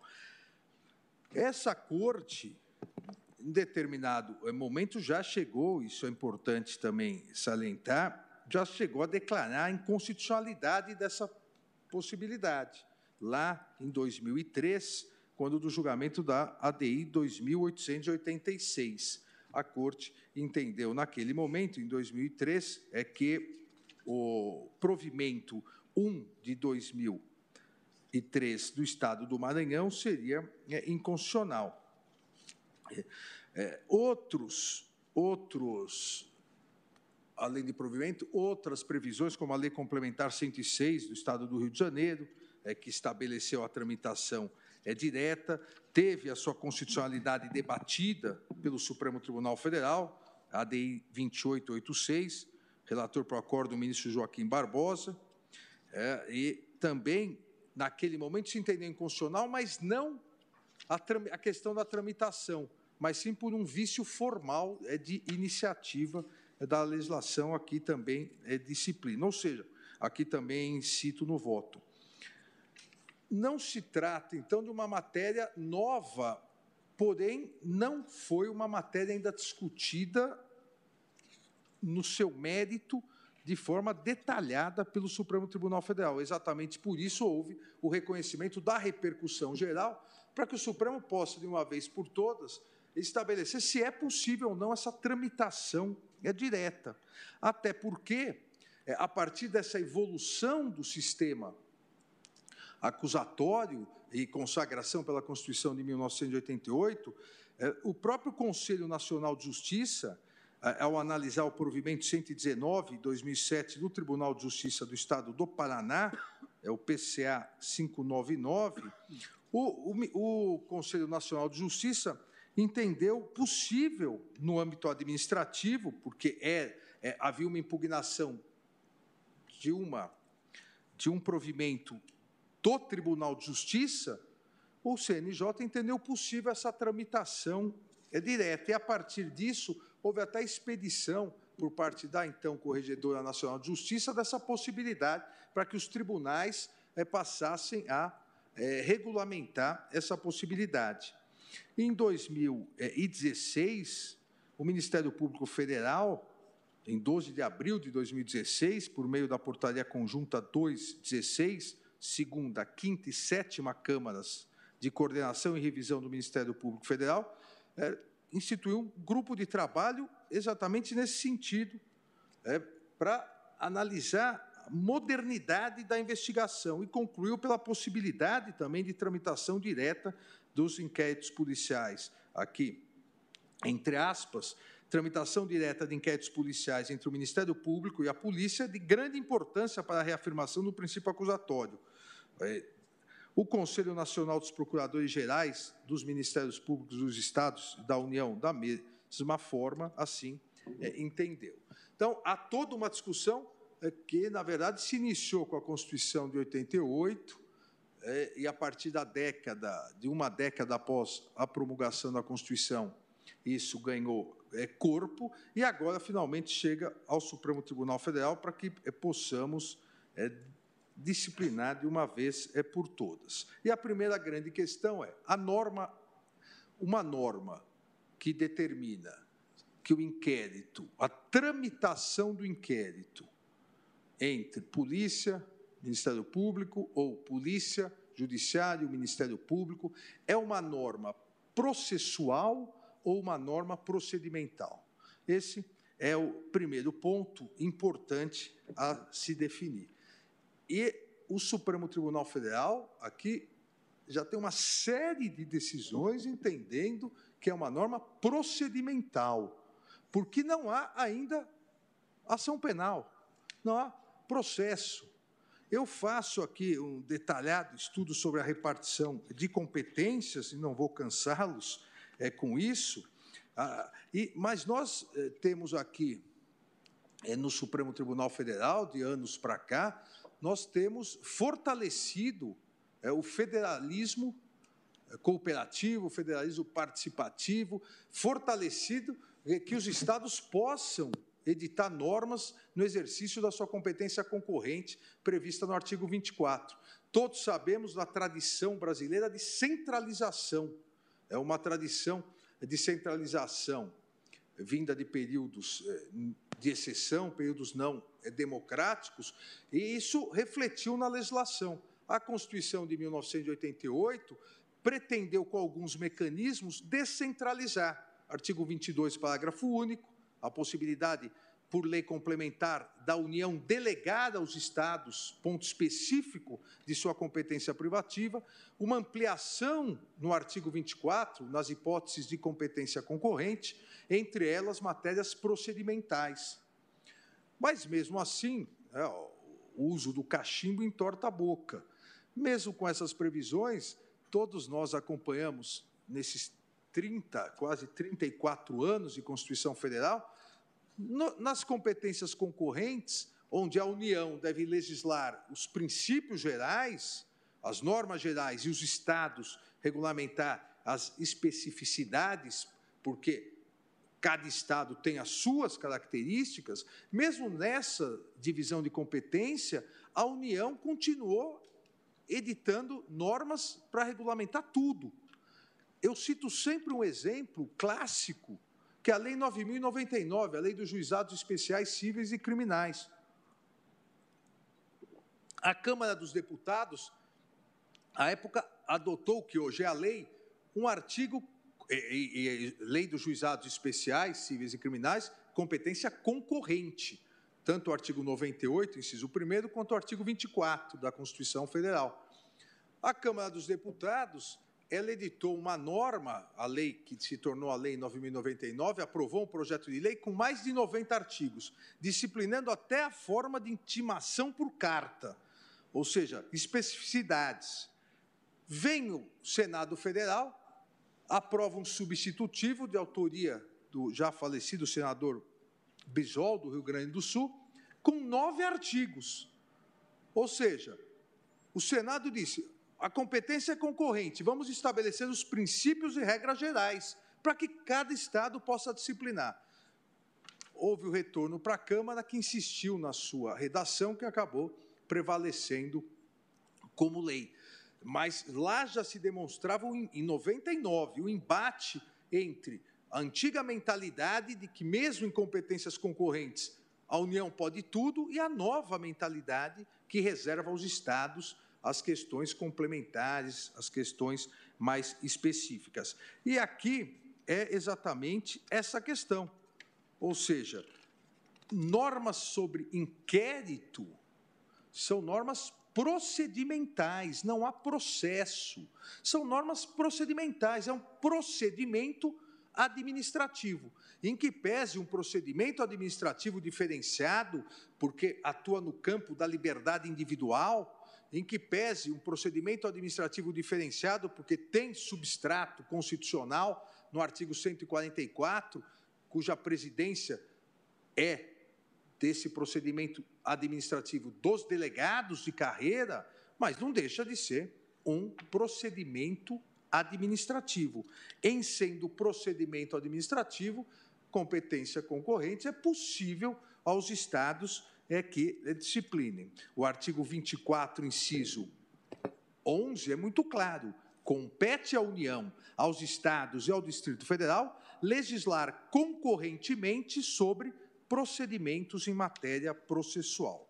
Cito aqui é, doutrina, cito o professor Cândido Rangel Dinamarca, a professora Fernanda Dias Menezes de Almeida, que tem uma clássica obra de competências na Constituição de 1988, cito a ADI de relatoria do nosso sempre decano e professor, o ministro Celso de Mello, na questão é, da possibilidade é, de é, legislar concorrentemente em matéria procedimental, Cito precedentes aqui é, da, é, é da Corte, é, é, de redatoria do ministro Joaquim Barbosa, julgamento ADI 2886 do Rio de Janeiro, onde expressamente vê essa possibilidade, é, e coloco a conclusão do próprio, isso já lá atrás, professor José Frederico Marx, inquérito policial não é um processo, mas simples procedimento. Por mais importante que seja, é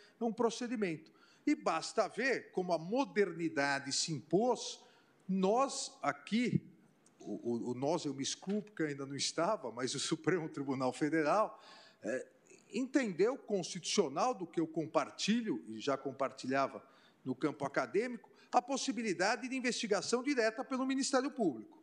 O Ministério Público investiga por meio do quê? Dos PICs, procedimento de investigação criminal, disciplinado por meio do quê?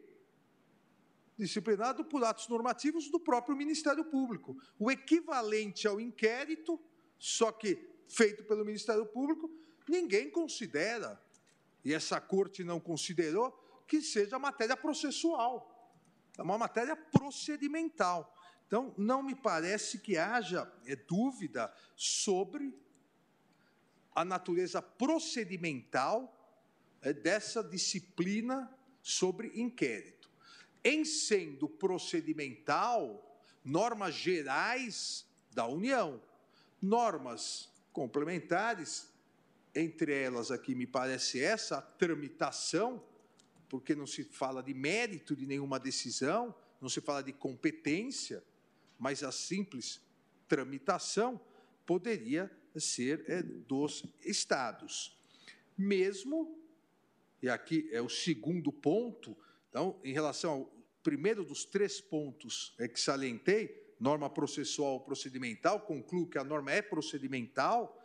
O segundo, é o nosso sistema híbrido, que já foi muito discutido por essa corte, sistema de investigação híbrido temos um sistema acusatório, a titularidade da ação penal pelo Ministério Público, controle externo pelo Ministério Público, mas permanece a existência do inquérito policial, que não é obrigatório para o oferecimento da denúncia, mas em 99% dos casos é o que embasa o Ministério Público, e o inquérito policial sobre a presidência de delegados de carreira.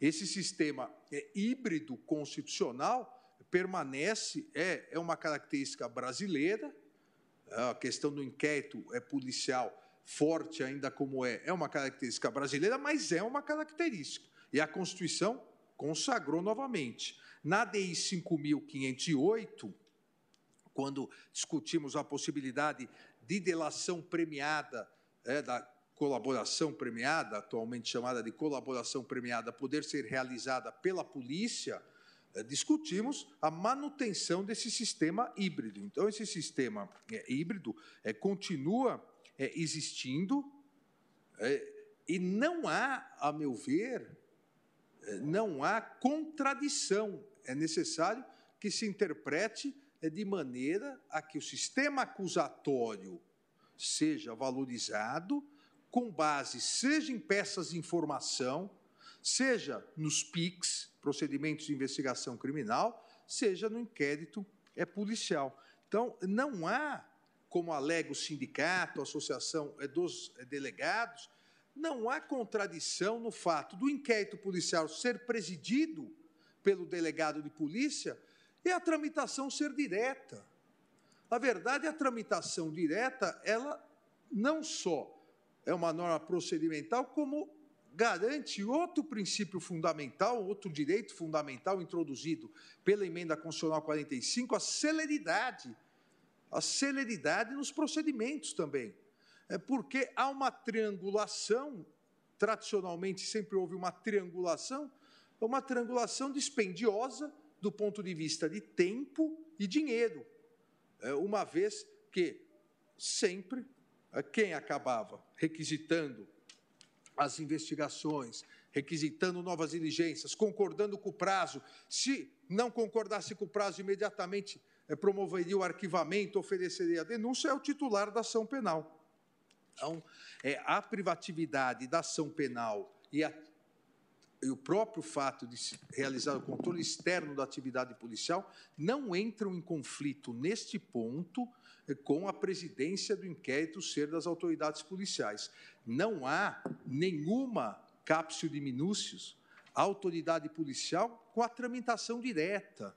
Isso é uma questão é importante em que as vaidades corporativas, seja do Ministério Público, seja é, da polícia, do próprio Poder Judiciário, as vaidades corporativas devem ceder é, ao interesse público. É, qual qual o prejuízo à autoridade policial, à sua presidência no inquérito policial, da tramitação ser direta, de enviar ao Ministério Público é, para que haja mais prazo e voltar, retornar é, para que se continue é, a investigação. Então, aqui também, é, não, nesse segundo ponto, entendo que não existe qualquer é, prejuízo é, em relação ao sistema híbrido consagrado pela Constituição, em que, apesar da titularidade da ação penal ser do Ministério Público, não existe titularidade de investigação do Ministério Público. A titularidade é para a propositura de ação penal pública.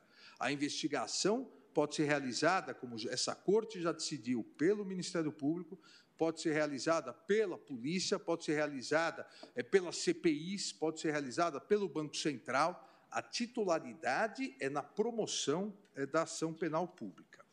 E chegamos aqui, presidente, tentando também imprimir a mesma celeridade que essa tramitação direta dará, é, chegamos aqui ao terceiro ponto. Obviamente, sempre sob supervisão é, judicial porque há medidas a serem é, propostas e determinadas é, no inquérito, há medidas em que somente a autoridade judicial pode determinar. Uma busca e apreensão, uma inviolabilidade, quebra da inviolabilidade domiciliar, quebra de sigilo bancário, fiscal, decretação de uma prisão temporária. Então, a partir da norma geral, e a norma geral é a previsão do Código de Processo Penal, é, é, iniciada a investigação é, criminal, 10 dias investigado preso, 30 dias investigado é, solto, é distribuído o inquérito, há um juiz já competente, é, a partir dessa distribuição, há um membro do Ministério Público que vai atuar, a partir disso, aí a norma procedimental. Os novos pedidos de prazo serão feitos, a tramitação será feita diretamente é, com o Ministério Público. Ah, e se a polícia representar é, para que haja uma prisão temporária. Aí, obviamente, e, e a, a, regulamentação do Estado do Mato Grosso, assim como todas as regulamentações dos demais estados prevêem, aí é a autoridade, a autoridade judicial, após parecer do Ministério Público, que irá decidir. Então, não há não há isso, acho importante deixar muito claro, não há quebra da norma geral, da norma geral em que há o vértice no inquérito policial para as decisões é, judiciais, que é a autoridade judicial, o juiz. Mas a tramitação que não necessite é, de intervenção judicial poderá, desde que regulamentada, ser feita é, diretamente. No segundo, e isso vem sendo discutido, como eu disse, há muito tempo, no segundo seminário da Justiça Criminal do CNJ, do Conselho Nacional de Justiça, foi realizado já há quase 12 anos, em outubro de 2010, o tema tratado, o tema principal, era uma pergunta: é possível compatibilizar o artigo 10 do CPP com a tramitação direta dos inquéritos? E o seminário concluiu ser possível, é possível, desde que respeitada a necessidade de manifestação pelo juiz nos atos de cunho decisório sendo realizada a distribuição prévia do inquérito e fazendo-se a conclusão ao juiz somente para a prática dos citados atos. É, ou seja, exatamente aqui, como eu venho sustentando, a norma geral é o inquérito distribuído, o juiz já há o juiz competente, toda medida que necessite de autorização judicial já tem o juiz natural, o juiz competente. A partir daí, a tramitação pode ser direta entre Ministério Público e Poder é, Judiciário. Exatamente, e foi é, com base nessa, nessa, nesse seminário, nesse congresso, nesse segundo seminário da Justiça Criminal, é que houve um ofício circular, o ofício circular 42, assinado pela então Corregedora Nacional de Justiça, ministra do Superior Tribunal de Justiça, a ministra Eliana Calmon, é para é que as corregedorias gerais de cada um dos estados e as presidências editassem regulamentassem essa tramitação é, direta entre, é, é, entre Ministério Público e Poder é, Judiciário por derradeiro, presidente, e, e aqui cito, cito ainda outras, outras decisões aqui do Supremo Tribunal Federal, onde se exige a cláusula de reserva eh, jurisdicional, eh, não me parece que haja qualquer, qualquer ferimento ao artigo 10, décimo, artigo 13, 2 e 23 do Código de Processo Penal, com essa tramitação direta, desde que e a previsão aqui é essa e as demais também, desde que o inquérito saindo da polícia vá ao judiciário, é distribuído, já há o juiz competente, o juiz competente manda ao membro do Ministério Público com atribuição para atuar perante aquele juízo, ou seja, já está, poderíamos falar assim, carimbado o juiz natural. A partir daí, a tramitação prazo de mais 60 dias, o Ministério Público pede uma requisita uma diligência é, que não uma oitiva de uma testemunha, onde não há necessidade de intervenção judicial, tramitação direta. Qualquer momento onde haja necessidade de autorização judicial, já temos o juiz é, competente. É quero recordar, inclusive, que há aqui na Corte uma liminar suspendendo o juízo de garantias, que funciona ou funcionará, é, a previsão é que funcionará da mesma forma que o DIPO em São Paulo, Departamento de Inquéritos Policiais. Então, como seria a tramitação direta num juízo de garantias ou é, no DIPO? Como, imediatamente o inquérito vai para o DIPO, tem o juiz, tem o membro do Ministério Público e, a partir daí, a tramitação direta. Ah, precisa de uma prisão preventiva. Se pede ao juiz. Já há um juiz previamente para todas as medidas judiciais e mais, para realizar eventual controle judicial, supervisão jurisdicional. Vamos dizer, é que esse inquérito já tenha dois anos e meio. E a parte investigada veja que há um abuso, é que há seis, sete, oito meses não há uma diligência. O advogado entra, já tem o juiz para pedir para imediatamente trancar é, esse inquérito. Então, a tramitação direta após distribuição, resguardada as decisões que exigem autoridade judicial, não prejudica em nada, em nada a investigação, os investigados ou as normas gerais previstas no Código de Processo Penal. Até porque, também aqui acho que é importante citar, o artigo 13 do Código de Processo Penal diz: incumbirá ainda a autoridade policial realizar as diligências requisitadas pelo juiz ou pelo Ministério Público. Então, o próprio Código de Processo Penal, na sua redação originária, diz que, no âmbito do inquérito policial, incumbe à autoridade policial realizar todas as diligências requisitadas pelo Ministério Público. Então, se o Ministério Público requisitou, é necessário que se cumpra. Se foi no PIC, tem que cumprir. Se foi no inquérito, deve cumprir da mesma forma. Para que uma triangulação inútil quando não há necessidade de ordem judicial? Por fim, é, presidente, essa tramitação direta, salvo quando houver necessidade, repito, da utilização da cláusula de reserva jurisdicional, essa tramitação direta resguarda a própria imparcialidade do magistrado. O magistrado só vai atuar na hora em que houver necessidade de decidir uma questão importante, é, ou seja, pedida uma representação da polícia ou é, um pedido do é, Ministério Público.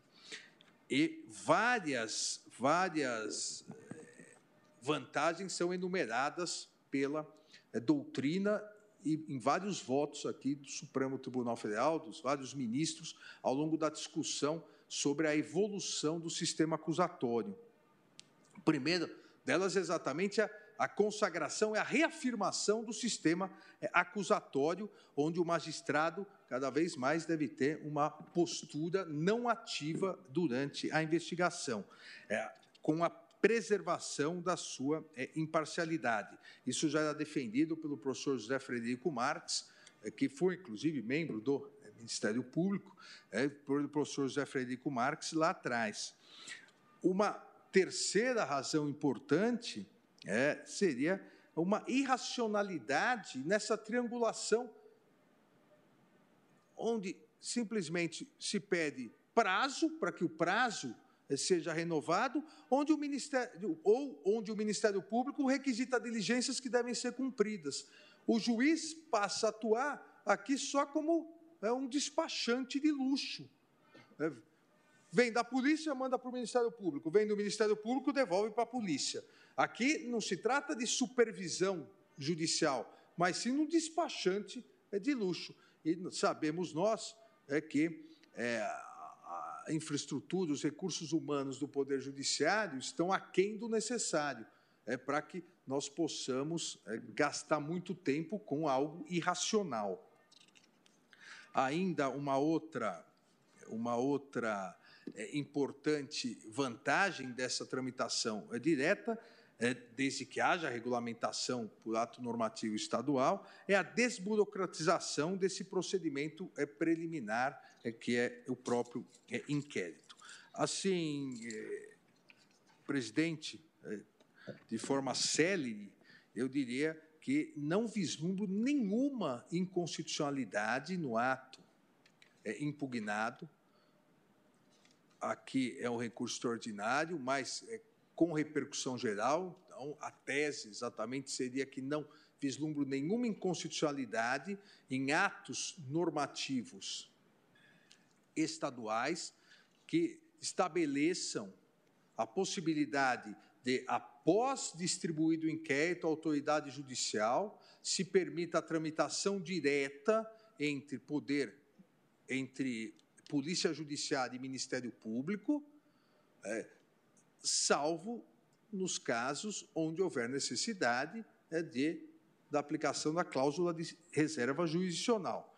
Garante maior celeridade, artigo 5 incisos 78, maior celeridade eh, no procedimento, maior eficiência, artigo, princípio da eficiência, artigo 37 caput é, da Constituição Federal, há uma simplificação na tramitação dos inquéritos, uma desburocratização do procedimento é, preliminar, se acaba com essa triangulação e com essa posição de despachante de luxo do magistrado é, nesses casos, estaremos a reafirmar é, o princípio acusatório consagrado no artigo 129, inciso 1 da Constituição, e o controle externo da atividade policial que passou a ser exercido é, pelo é, Ministério Público.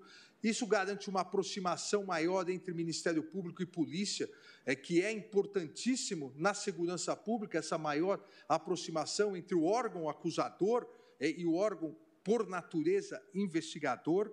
É, é essa aproximação e digo como quem foi do Ministério Público, foi da Secretaria de Segurança Pública, é, essa aproximação é essencial para a eficiência na persecução penal, no combate à criminalidade é, organizada, a diminuição de riscos é, de prescrição, da prescrição penal, com essa triangulação que às vezes é, levava meses, obviamente agora com os inquéritos eletrônicos é, isso é mais rápido e a preservação é, da imparcialidade do magistrado, que só passa a atuar para supervisionar ou nas decisões que exigem realmente a presença é, do Poder é, Judiciário. Assim, presidente, é, aqui no caso concreto, que é a impugnação do ato do, do provimento 1205 da Corregedoria Geral de Justiça, é que é, prevê é, e vejam o cuidado que teve a Corregedoria Geral da Justiça do Mato Grosso, que prevê que na comarca de Cuiabá e nas demais comarcas em que o Ministério Público do Estado possua estrutura administrativa para tanto. Houve esse cuidado da Corregedoria Geral do Mato Grosso é, em é, não, diríamos, despejar os inquéritos ao Ministério Público. Somente onde o Ministério Público do Estado possuir estrutura administrativa para tanto, os inquéritos policiais relatados ou por ocasião do primeiro pedido de dilação de prazo oriundos da Polícia Civil ou da Polícia Federal, serão enviados à distribuição criminal, visando o registro do procedimento investigatório e prevenção do juízo, como eu antecipei, é, procedendo o cartório distribuidor, encaminhamento normal, é, e a partir daí é que haverá é, a, o trâmite direto. Se resguarda a distribuição inicial, se resguarda a supervisão judicial. Então, voto aqui, presidente, pelo conhecimento do recurso extraordinário, é porque há realmente repercussão geral, já reconhecida por unanimidade no nosso plenário virtual, voto pelo improvimento do recurso extraordinário, ou seja, mantendo a constitucionalidade é, da, do provimento 1205 da Corregedoria Geral de Justiça do Mato Grosso. Vejam que é de 2005. Há 17 anos vem funcionando né, muito bem. E, é, para fins da sistemática da repercussão é, geral, é, eu fixo a tese que é constitucional a tramitação direta do inquérito policial é, e também coloco aqui dos procedimentos de investigação criminal, é, devidamente distribuídos ao juiz competente, é, perdão, é, é constitucional a tramitação direta do inquérito policial e dos procedimentos de investigação criminal previamente distribuídos ao juiz competente entre o Ministério Público e a Polícia Judiciária, a ser disciplinado por ato normativo competente do Estado, uma vez que o inquérito policial tem natureza administrativa. Ponto. É isso, presidente.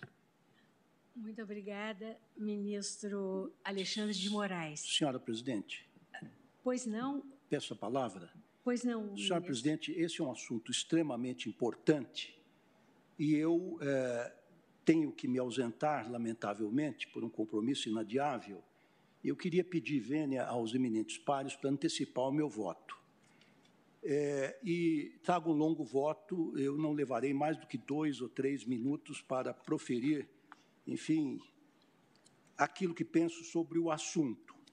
E digo, senhora presidente, o seguinte: a questão central neste recurso extraordinário está centrada em saber se é possível ou não a tramitação direta do inquérito policial entre o Ministério Público e a Polícia Civil, sem o controle judicial prévio, ancorado em provimento da Corregedoria Geral de Justiça do Tribunal de Justiça do Mato Grosso.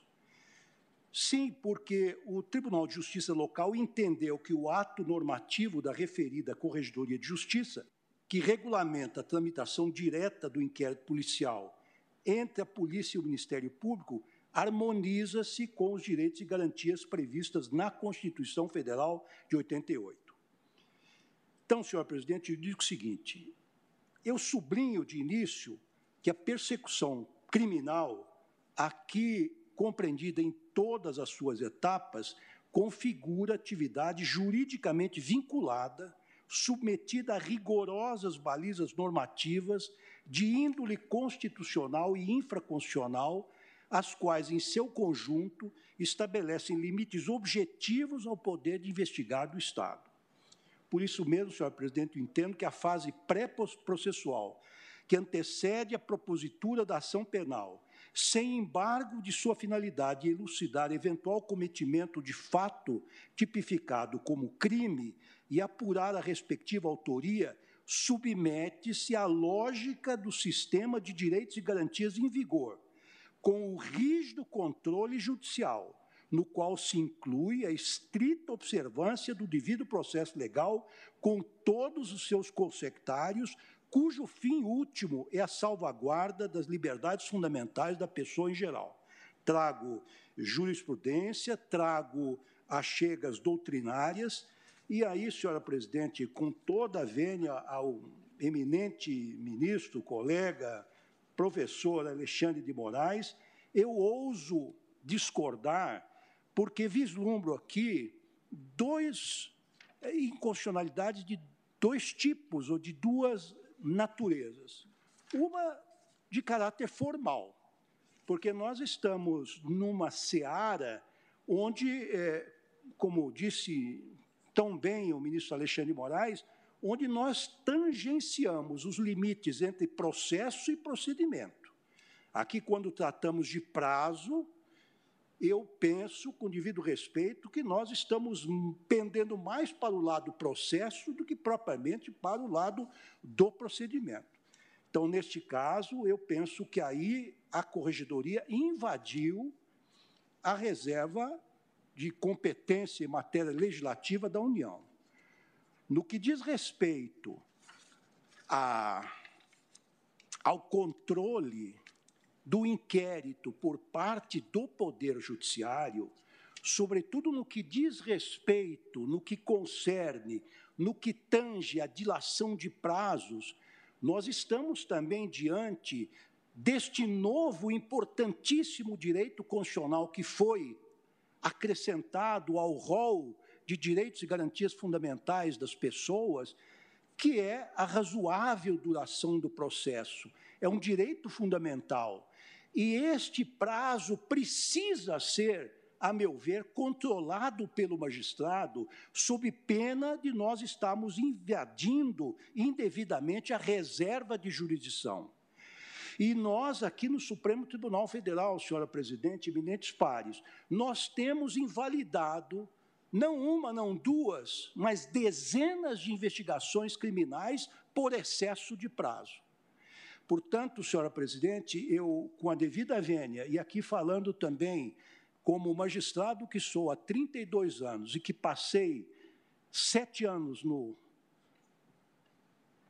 honrado Tribunal de Alçada Criminal de São Paulo, eu penso que não podemos, nessa quadra histórica, sobretudo depois de inúmeros abusos que todos nós presenciamos, abrir mão de um estrito controle da investigação policial, claro, naquelas questões que digam respeito à proteção dos direitos e garantias fundamentais, não podemos abrir mão do controle do Poder Judiciário. É como voto, senhora presidente, com devido respeito e pedindo, pedindo escusas pela ênfase como estou é, defendendo meu ponto de vista, mas eu estou dando provimento ao recurso extraordinário a fim de declarar a inconstitucionalidade formal e material dos dispositivos impugnados constantes do provimento 12/2005 da Corregedoria Geral de Justiça do Tribunal de Justiça do Mato Grosso.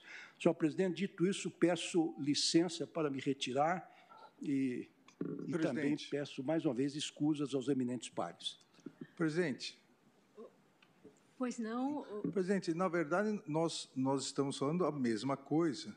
É, talvez eu não tenha sido claro, porque em momento algum eu disse que não haveria supervisão é, judicial.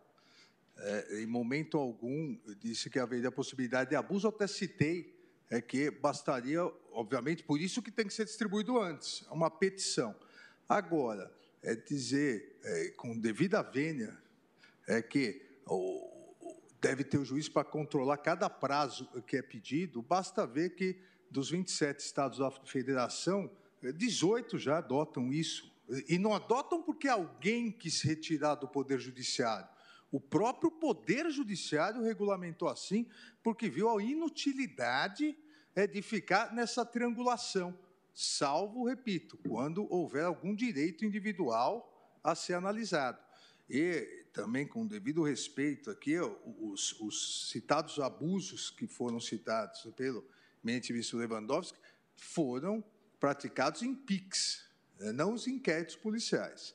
E aí é algo que devemos também regulamentar. Por isso que incluo na tese é que não só os inquéritos policiais, mas os procedimentos de investigação criminal realizados diretamente pelo Ministério Público 10 dias se houver alguém preso ou 30 dias solto, da mesma forma que o inquérito policial, tem que ser distribuídos, porque deve ter um juiz para supervisão eh, judicial. Há PICs, é, há procedimentos de investigação criminal de meses e meses em que não há um juiz supervisionando. Aí sim pode haver arbitrariedades. Obrigado, presidente. Vamos continuar, uh, colho o voto do ministro André Mendonça. Obrigado, senhora presidente. Minha saudação reiterada, como já feito na primeira parte, no primeiro julgamento, a Vossa Excelência, aos pares, ao douto representante do Ministério Público, a todos aqueles que nos acompanham, advogados. Eu de antemão pedindo vênia ao eminente relator também. É, queria fazer algumas, algumas ponderações e entendendo também a preocupação de Sua Excelência, ministro Alexandre de Moraes, com a eficiência. Essa é uma discussão que parece pontual, mas ela é, ela é mais ampla. Ela lida com a com a tensão entre eficiência do processo sancionador e garantia dos direitos individuais no âmbito do processo. E me permita fazer essa dicotomia eficiência e, e garantia, incluindo também a parte investigativa. Talvez seja um dos temas mais discutidos hoje no mundo em relação ao direito sancionador eu quero crer que eles não são antagônicos. Eu me recordo quando fiquei no período de, de aguardar a sabatina, muito se perguntava qual minha opinião sobre garantismo. E eu dizia, como alguém que leu profundamente até Ferrajoli, que se pode considerar o pai do garantismo nenhum jurista e nenhum de nós, digo eu, no Supremo Tribunal Federal é não garantista. Em outras palavras, todos aqui somos garantistas. Para mim, esse é um princípio básico e tenho certeza que é vivenciado por todos nós. ao mesmo tempo, creio que todos nós buscamos eficiência do processo e do procedimento. Por isso que não trabalho na perspectiva de dicotomia, embora reconheça que exemplos podem ser citados onde houve dicotomia. Não cabe, não é esse o momento de nós discutirmos essa questão. E embora tenha sérias dúvidas se se trata de um, uma norma que regulamenta procedimento ou processo, me filio à ideia de processo, porque dentro do processo penal temos a figura do juiz participando também dessa etapa, mas até para abreviarmos o tempo, vou partir do pressuposto de ser uma norma de procedimento. Então, ainda que entenda pela inconstitucionalidade, por se tratar de norma processual, até para trazer um pouco da perspectiva, da relevância dessa temática, nessa tensão entre eficiência e garantia, a grande verdade é que a maioria dos inquéritos, e o ministro Alexandre tem muita razão ao dizer que, em grande parte, isso pode ser uma perspectiva até de, de uma rotina muito burocrática, por assim dizer. Nós não podemos deixar de reconhecer isso, e, e por isso sua posição tem um valor, na minha opinião, bastante significativo nessa perspectiva, que também, penso eu, e ele considerou muito isso de garantir esse equilíbrio entre eficiência e garantia. Mas a grande verdade é que a maioria dos inquéritos abertos, ainda que se dê ciência no prazo, a partir da sua instauração à autoridade judicial, os investigados não sabem sequer que estão sendo investigados. Muitos deles não têm nem condição de contratar advogado nessa etapa. E atos investigativos estão sendo produzidos. E não raro, esses inquéritos levam tempo demasiado se comparado ao princípio da duração razoável do processo sem que a parte sequer esteja sabendo, ou a parte não, a pessoa que está sendo investigada. À luz dessa perspectiva, eu entendo que, mesmo sabendo não haver contraditório nessa etapa, mesmo sabendo da natureza jurídica inquisitorial dessa etapa, entendo que a participação da única autoridade imparcial nessa busca da verdade ainda vai ser o juiz. Porque, pela natureza institucional, tanto a autoridade policial como membro do Ministério Público estarão ainda nesse momento numa persecução de elementos como interessadas na busca de elementos que de fato incriminam determinada pessoa. Mesmo na fase acusatória, já judicial, no processo penal, entendo eu que o Ministério Público não perde a condição de parte e tem, sob essência, a natureza jurídica de parte. Daí se falar em igualdade das armas, princípio da igualdade, contraditório e ampla defesa de lado a lado.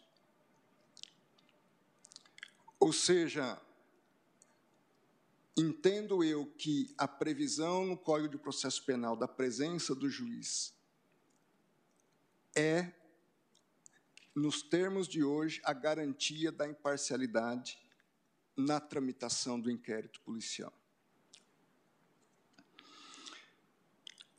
Mas eu trago um segundo argumento em defesa dessa posição. O fato é que o Código de Processo Penal previu expressamente a necessidade de o juiz participar das decisões ou ser a autoridade que define sobre prorrogação ou não do inquérito, conforme disposto no artigo 10, parágrafo 3 Ou seja, mesmo no âmbito de uma legislação concorrente, a União ou o Congresso Nacional definiu que o juiz participa dessa etapa. Se os estados pudessem legislar ou podem legislar sob uma perspectiva de norma procedimental, devem fazê-lo, no meu entender, respeitando a norma geral, que já está estabelecida. Mas, além disso, ainda que os estados pudessem tratar a matéria de forma diversa dessa norma, ou seja, que não se considerasse contraditada a norma geral do artigo 10, parágrafo 3 Entendo eu que deveria fazê-lo pelo poder legislativo e não por ato administrativo. Então, também por isso, considero inconstitucional o provimento estabelecido pela Corregedoria do Estado do Mato Grosso. E com base nessas razões, senhora presidente, eu voto para que seja declarada a inconstitucionalidade dos itens 7.2.1.5 e 7, a 7.2.1.11 do provimento 12 de 2005 da Corregedoria Geral de Justiça do Estado do Mato Grosso, por ofensa aos parágrafos 1 e 2 do artigo 24 da Constituição e ao princípio da hierarquia das normas. Nos termos acima, voto pelo provimento ao presente recurso e, respeitosamente, proponho fixação de seguinte tese ao tema 1034 da repercussão geral.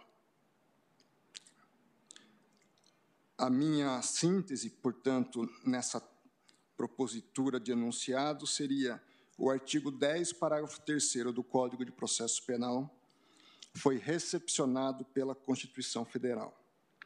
Assim, é inconstitucional lei estadual ou norma administrativa de qualquer ente federativo que estipule a tramitação direta do inquérito policial entre o Ministério Público e a Polícia Judiciária. Por fim,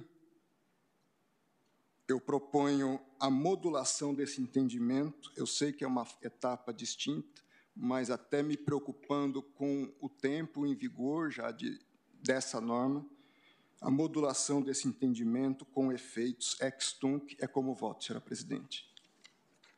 Muito obrigada, ministro André. Eu vejo que o ministro Gilmar está conseguindo novamente se conectar. O ministro Gilmar me antecipou que gostaria de pedir vista regimental, por isso que Sua Excelência está tentando ali retornar. Mas ainda não, não, não houve condições. Ministro Nunes Marques, tem. Eu aguardo o voto visto do ministro Mamento. Certo. Os... Ministro Faquim. Senhora Presidente, eu saudando Vossa, Senhora, Vossa Excelência novamente, saudando os eminentes pares, eu obviamente estudei a matéria para debatermos, mas em havendo pedido de vista, e considerando a relevância do tema, também aguardo, senhor presidente. Ministra Carmen também, é porque também eu vejo aguardo. o ministro Gilmar tinha conseguido a conexão, mas com o ministro Lewandowski eh, foi ao mesmo tempo e agora Sua Excelência ficou na tela. Eu, ministro Dias Toffoli, Vossa Excelência aguarda o voto vista do ministro Gilmar? Aguardo, senhora presidente.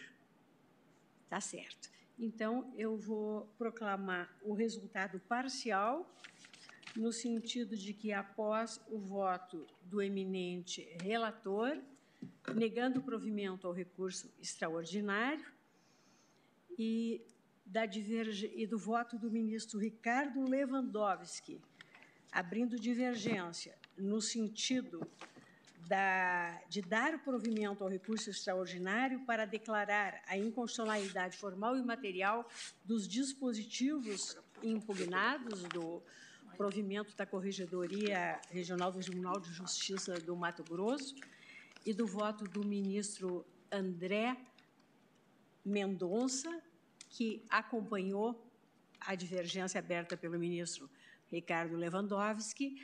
Uh, o julgamento foi suspenso por força de uh, antecipação de pedido de vista do ministro Gilmar Mendes. Aguardo os demais.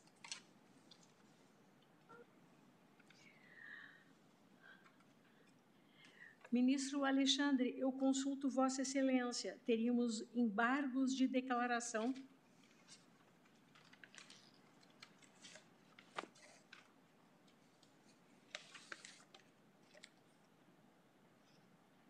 em que houve pedido de destaque do ministro Dias Toffoli. Há condições de apregoarmos? Por favor, presidente.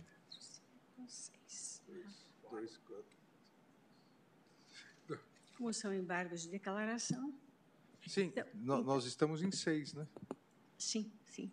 Passar um pedido eu de pondero, presidente, apenas porque, como houve pedido de destaque, significa que, claro, o ministro destacante aqui está. Mas ele está aqui, o ministro Isso que eu estou é? dizendo, como ele está, deve haver uma discussão talvez mais aprofundada, não? Enfim, eu é, estou disponível também. Ah, Deus. É, talvez. Eu, mas eu estou disponível como ministro Faquim, apenas estão ponderando. Ah, não, ministro. O ministro André está também presente. Eu, de qualquer sorte, acho que poderíamos talvez antecipar com o voto do relator, porque são embargos de declaração, né? e o, talvez o destaque, ministro Dias Toffoli, Vossa Excelência me ouve, ministra Carmen pondera que, como Vossa Excelência destacou, talvez o destaque seja por um debate mais amplo, Senhora, senhora, presidente, eu até conversando com o meu gabinete hoje pela manhã, eu até pensei em entrar em contato com o relator e devolver no virtual, porque quando há acordo, como é um embargo, e diante da, da situação do, de, do final da sessão, eu acho que você conviria deixarmos isso para o virtual. O ministro Alexandre não teria dificuldade de eu devolver no virtual, não é?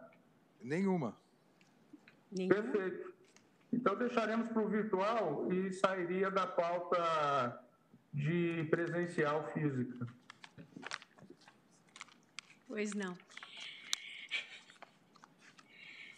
Ministro, hum, exato, porque eu, o que eu verifico é que já haviam votado na sessão virtual, acompanhando o eminente relator, que rejeitava ambos os embargos de declaração, os ministros Ricardo Lewandowski, Carmen Lúcia, Gilmar Mendes e Rosa Weber. Então, parece então, muito razoável que né, nós deixemos, então, para a continuidade se fazer no plenário virtual.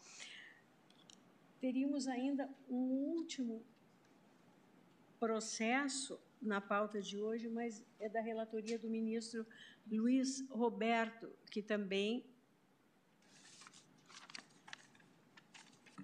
está sem conexão. Então, só me resta, eu pergunto, consulto os senhores ministros, se há alguma, algum processo, alguma questão, né, se algum dos eminentes pares gostaria de fazer uso da palavra.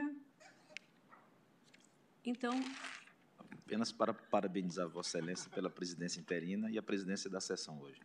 A, difer a diferença é chocante, presidente. Quando Vossa Excelência preside, os processos acabam rapidamente. Tá certo. É, Mas, então, só me resta agradecer a Vossas Excelências, agradecer aos senhores servidores, ao nosso vice-procurador-geral eleitoral, senhores advogados, a todos que nos assistem, né? desejar uma excelente tarde e prosseguiremos na semana que vem com a nova pauta e com novos desafios. Uma ótima tarde a todos, muito obrigada. Encerrada a sessão. Boa tarde.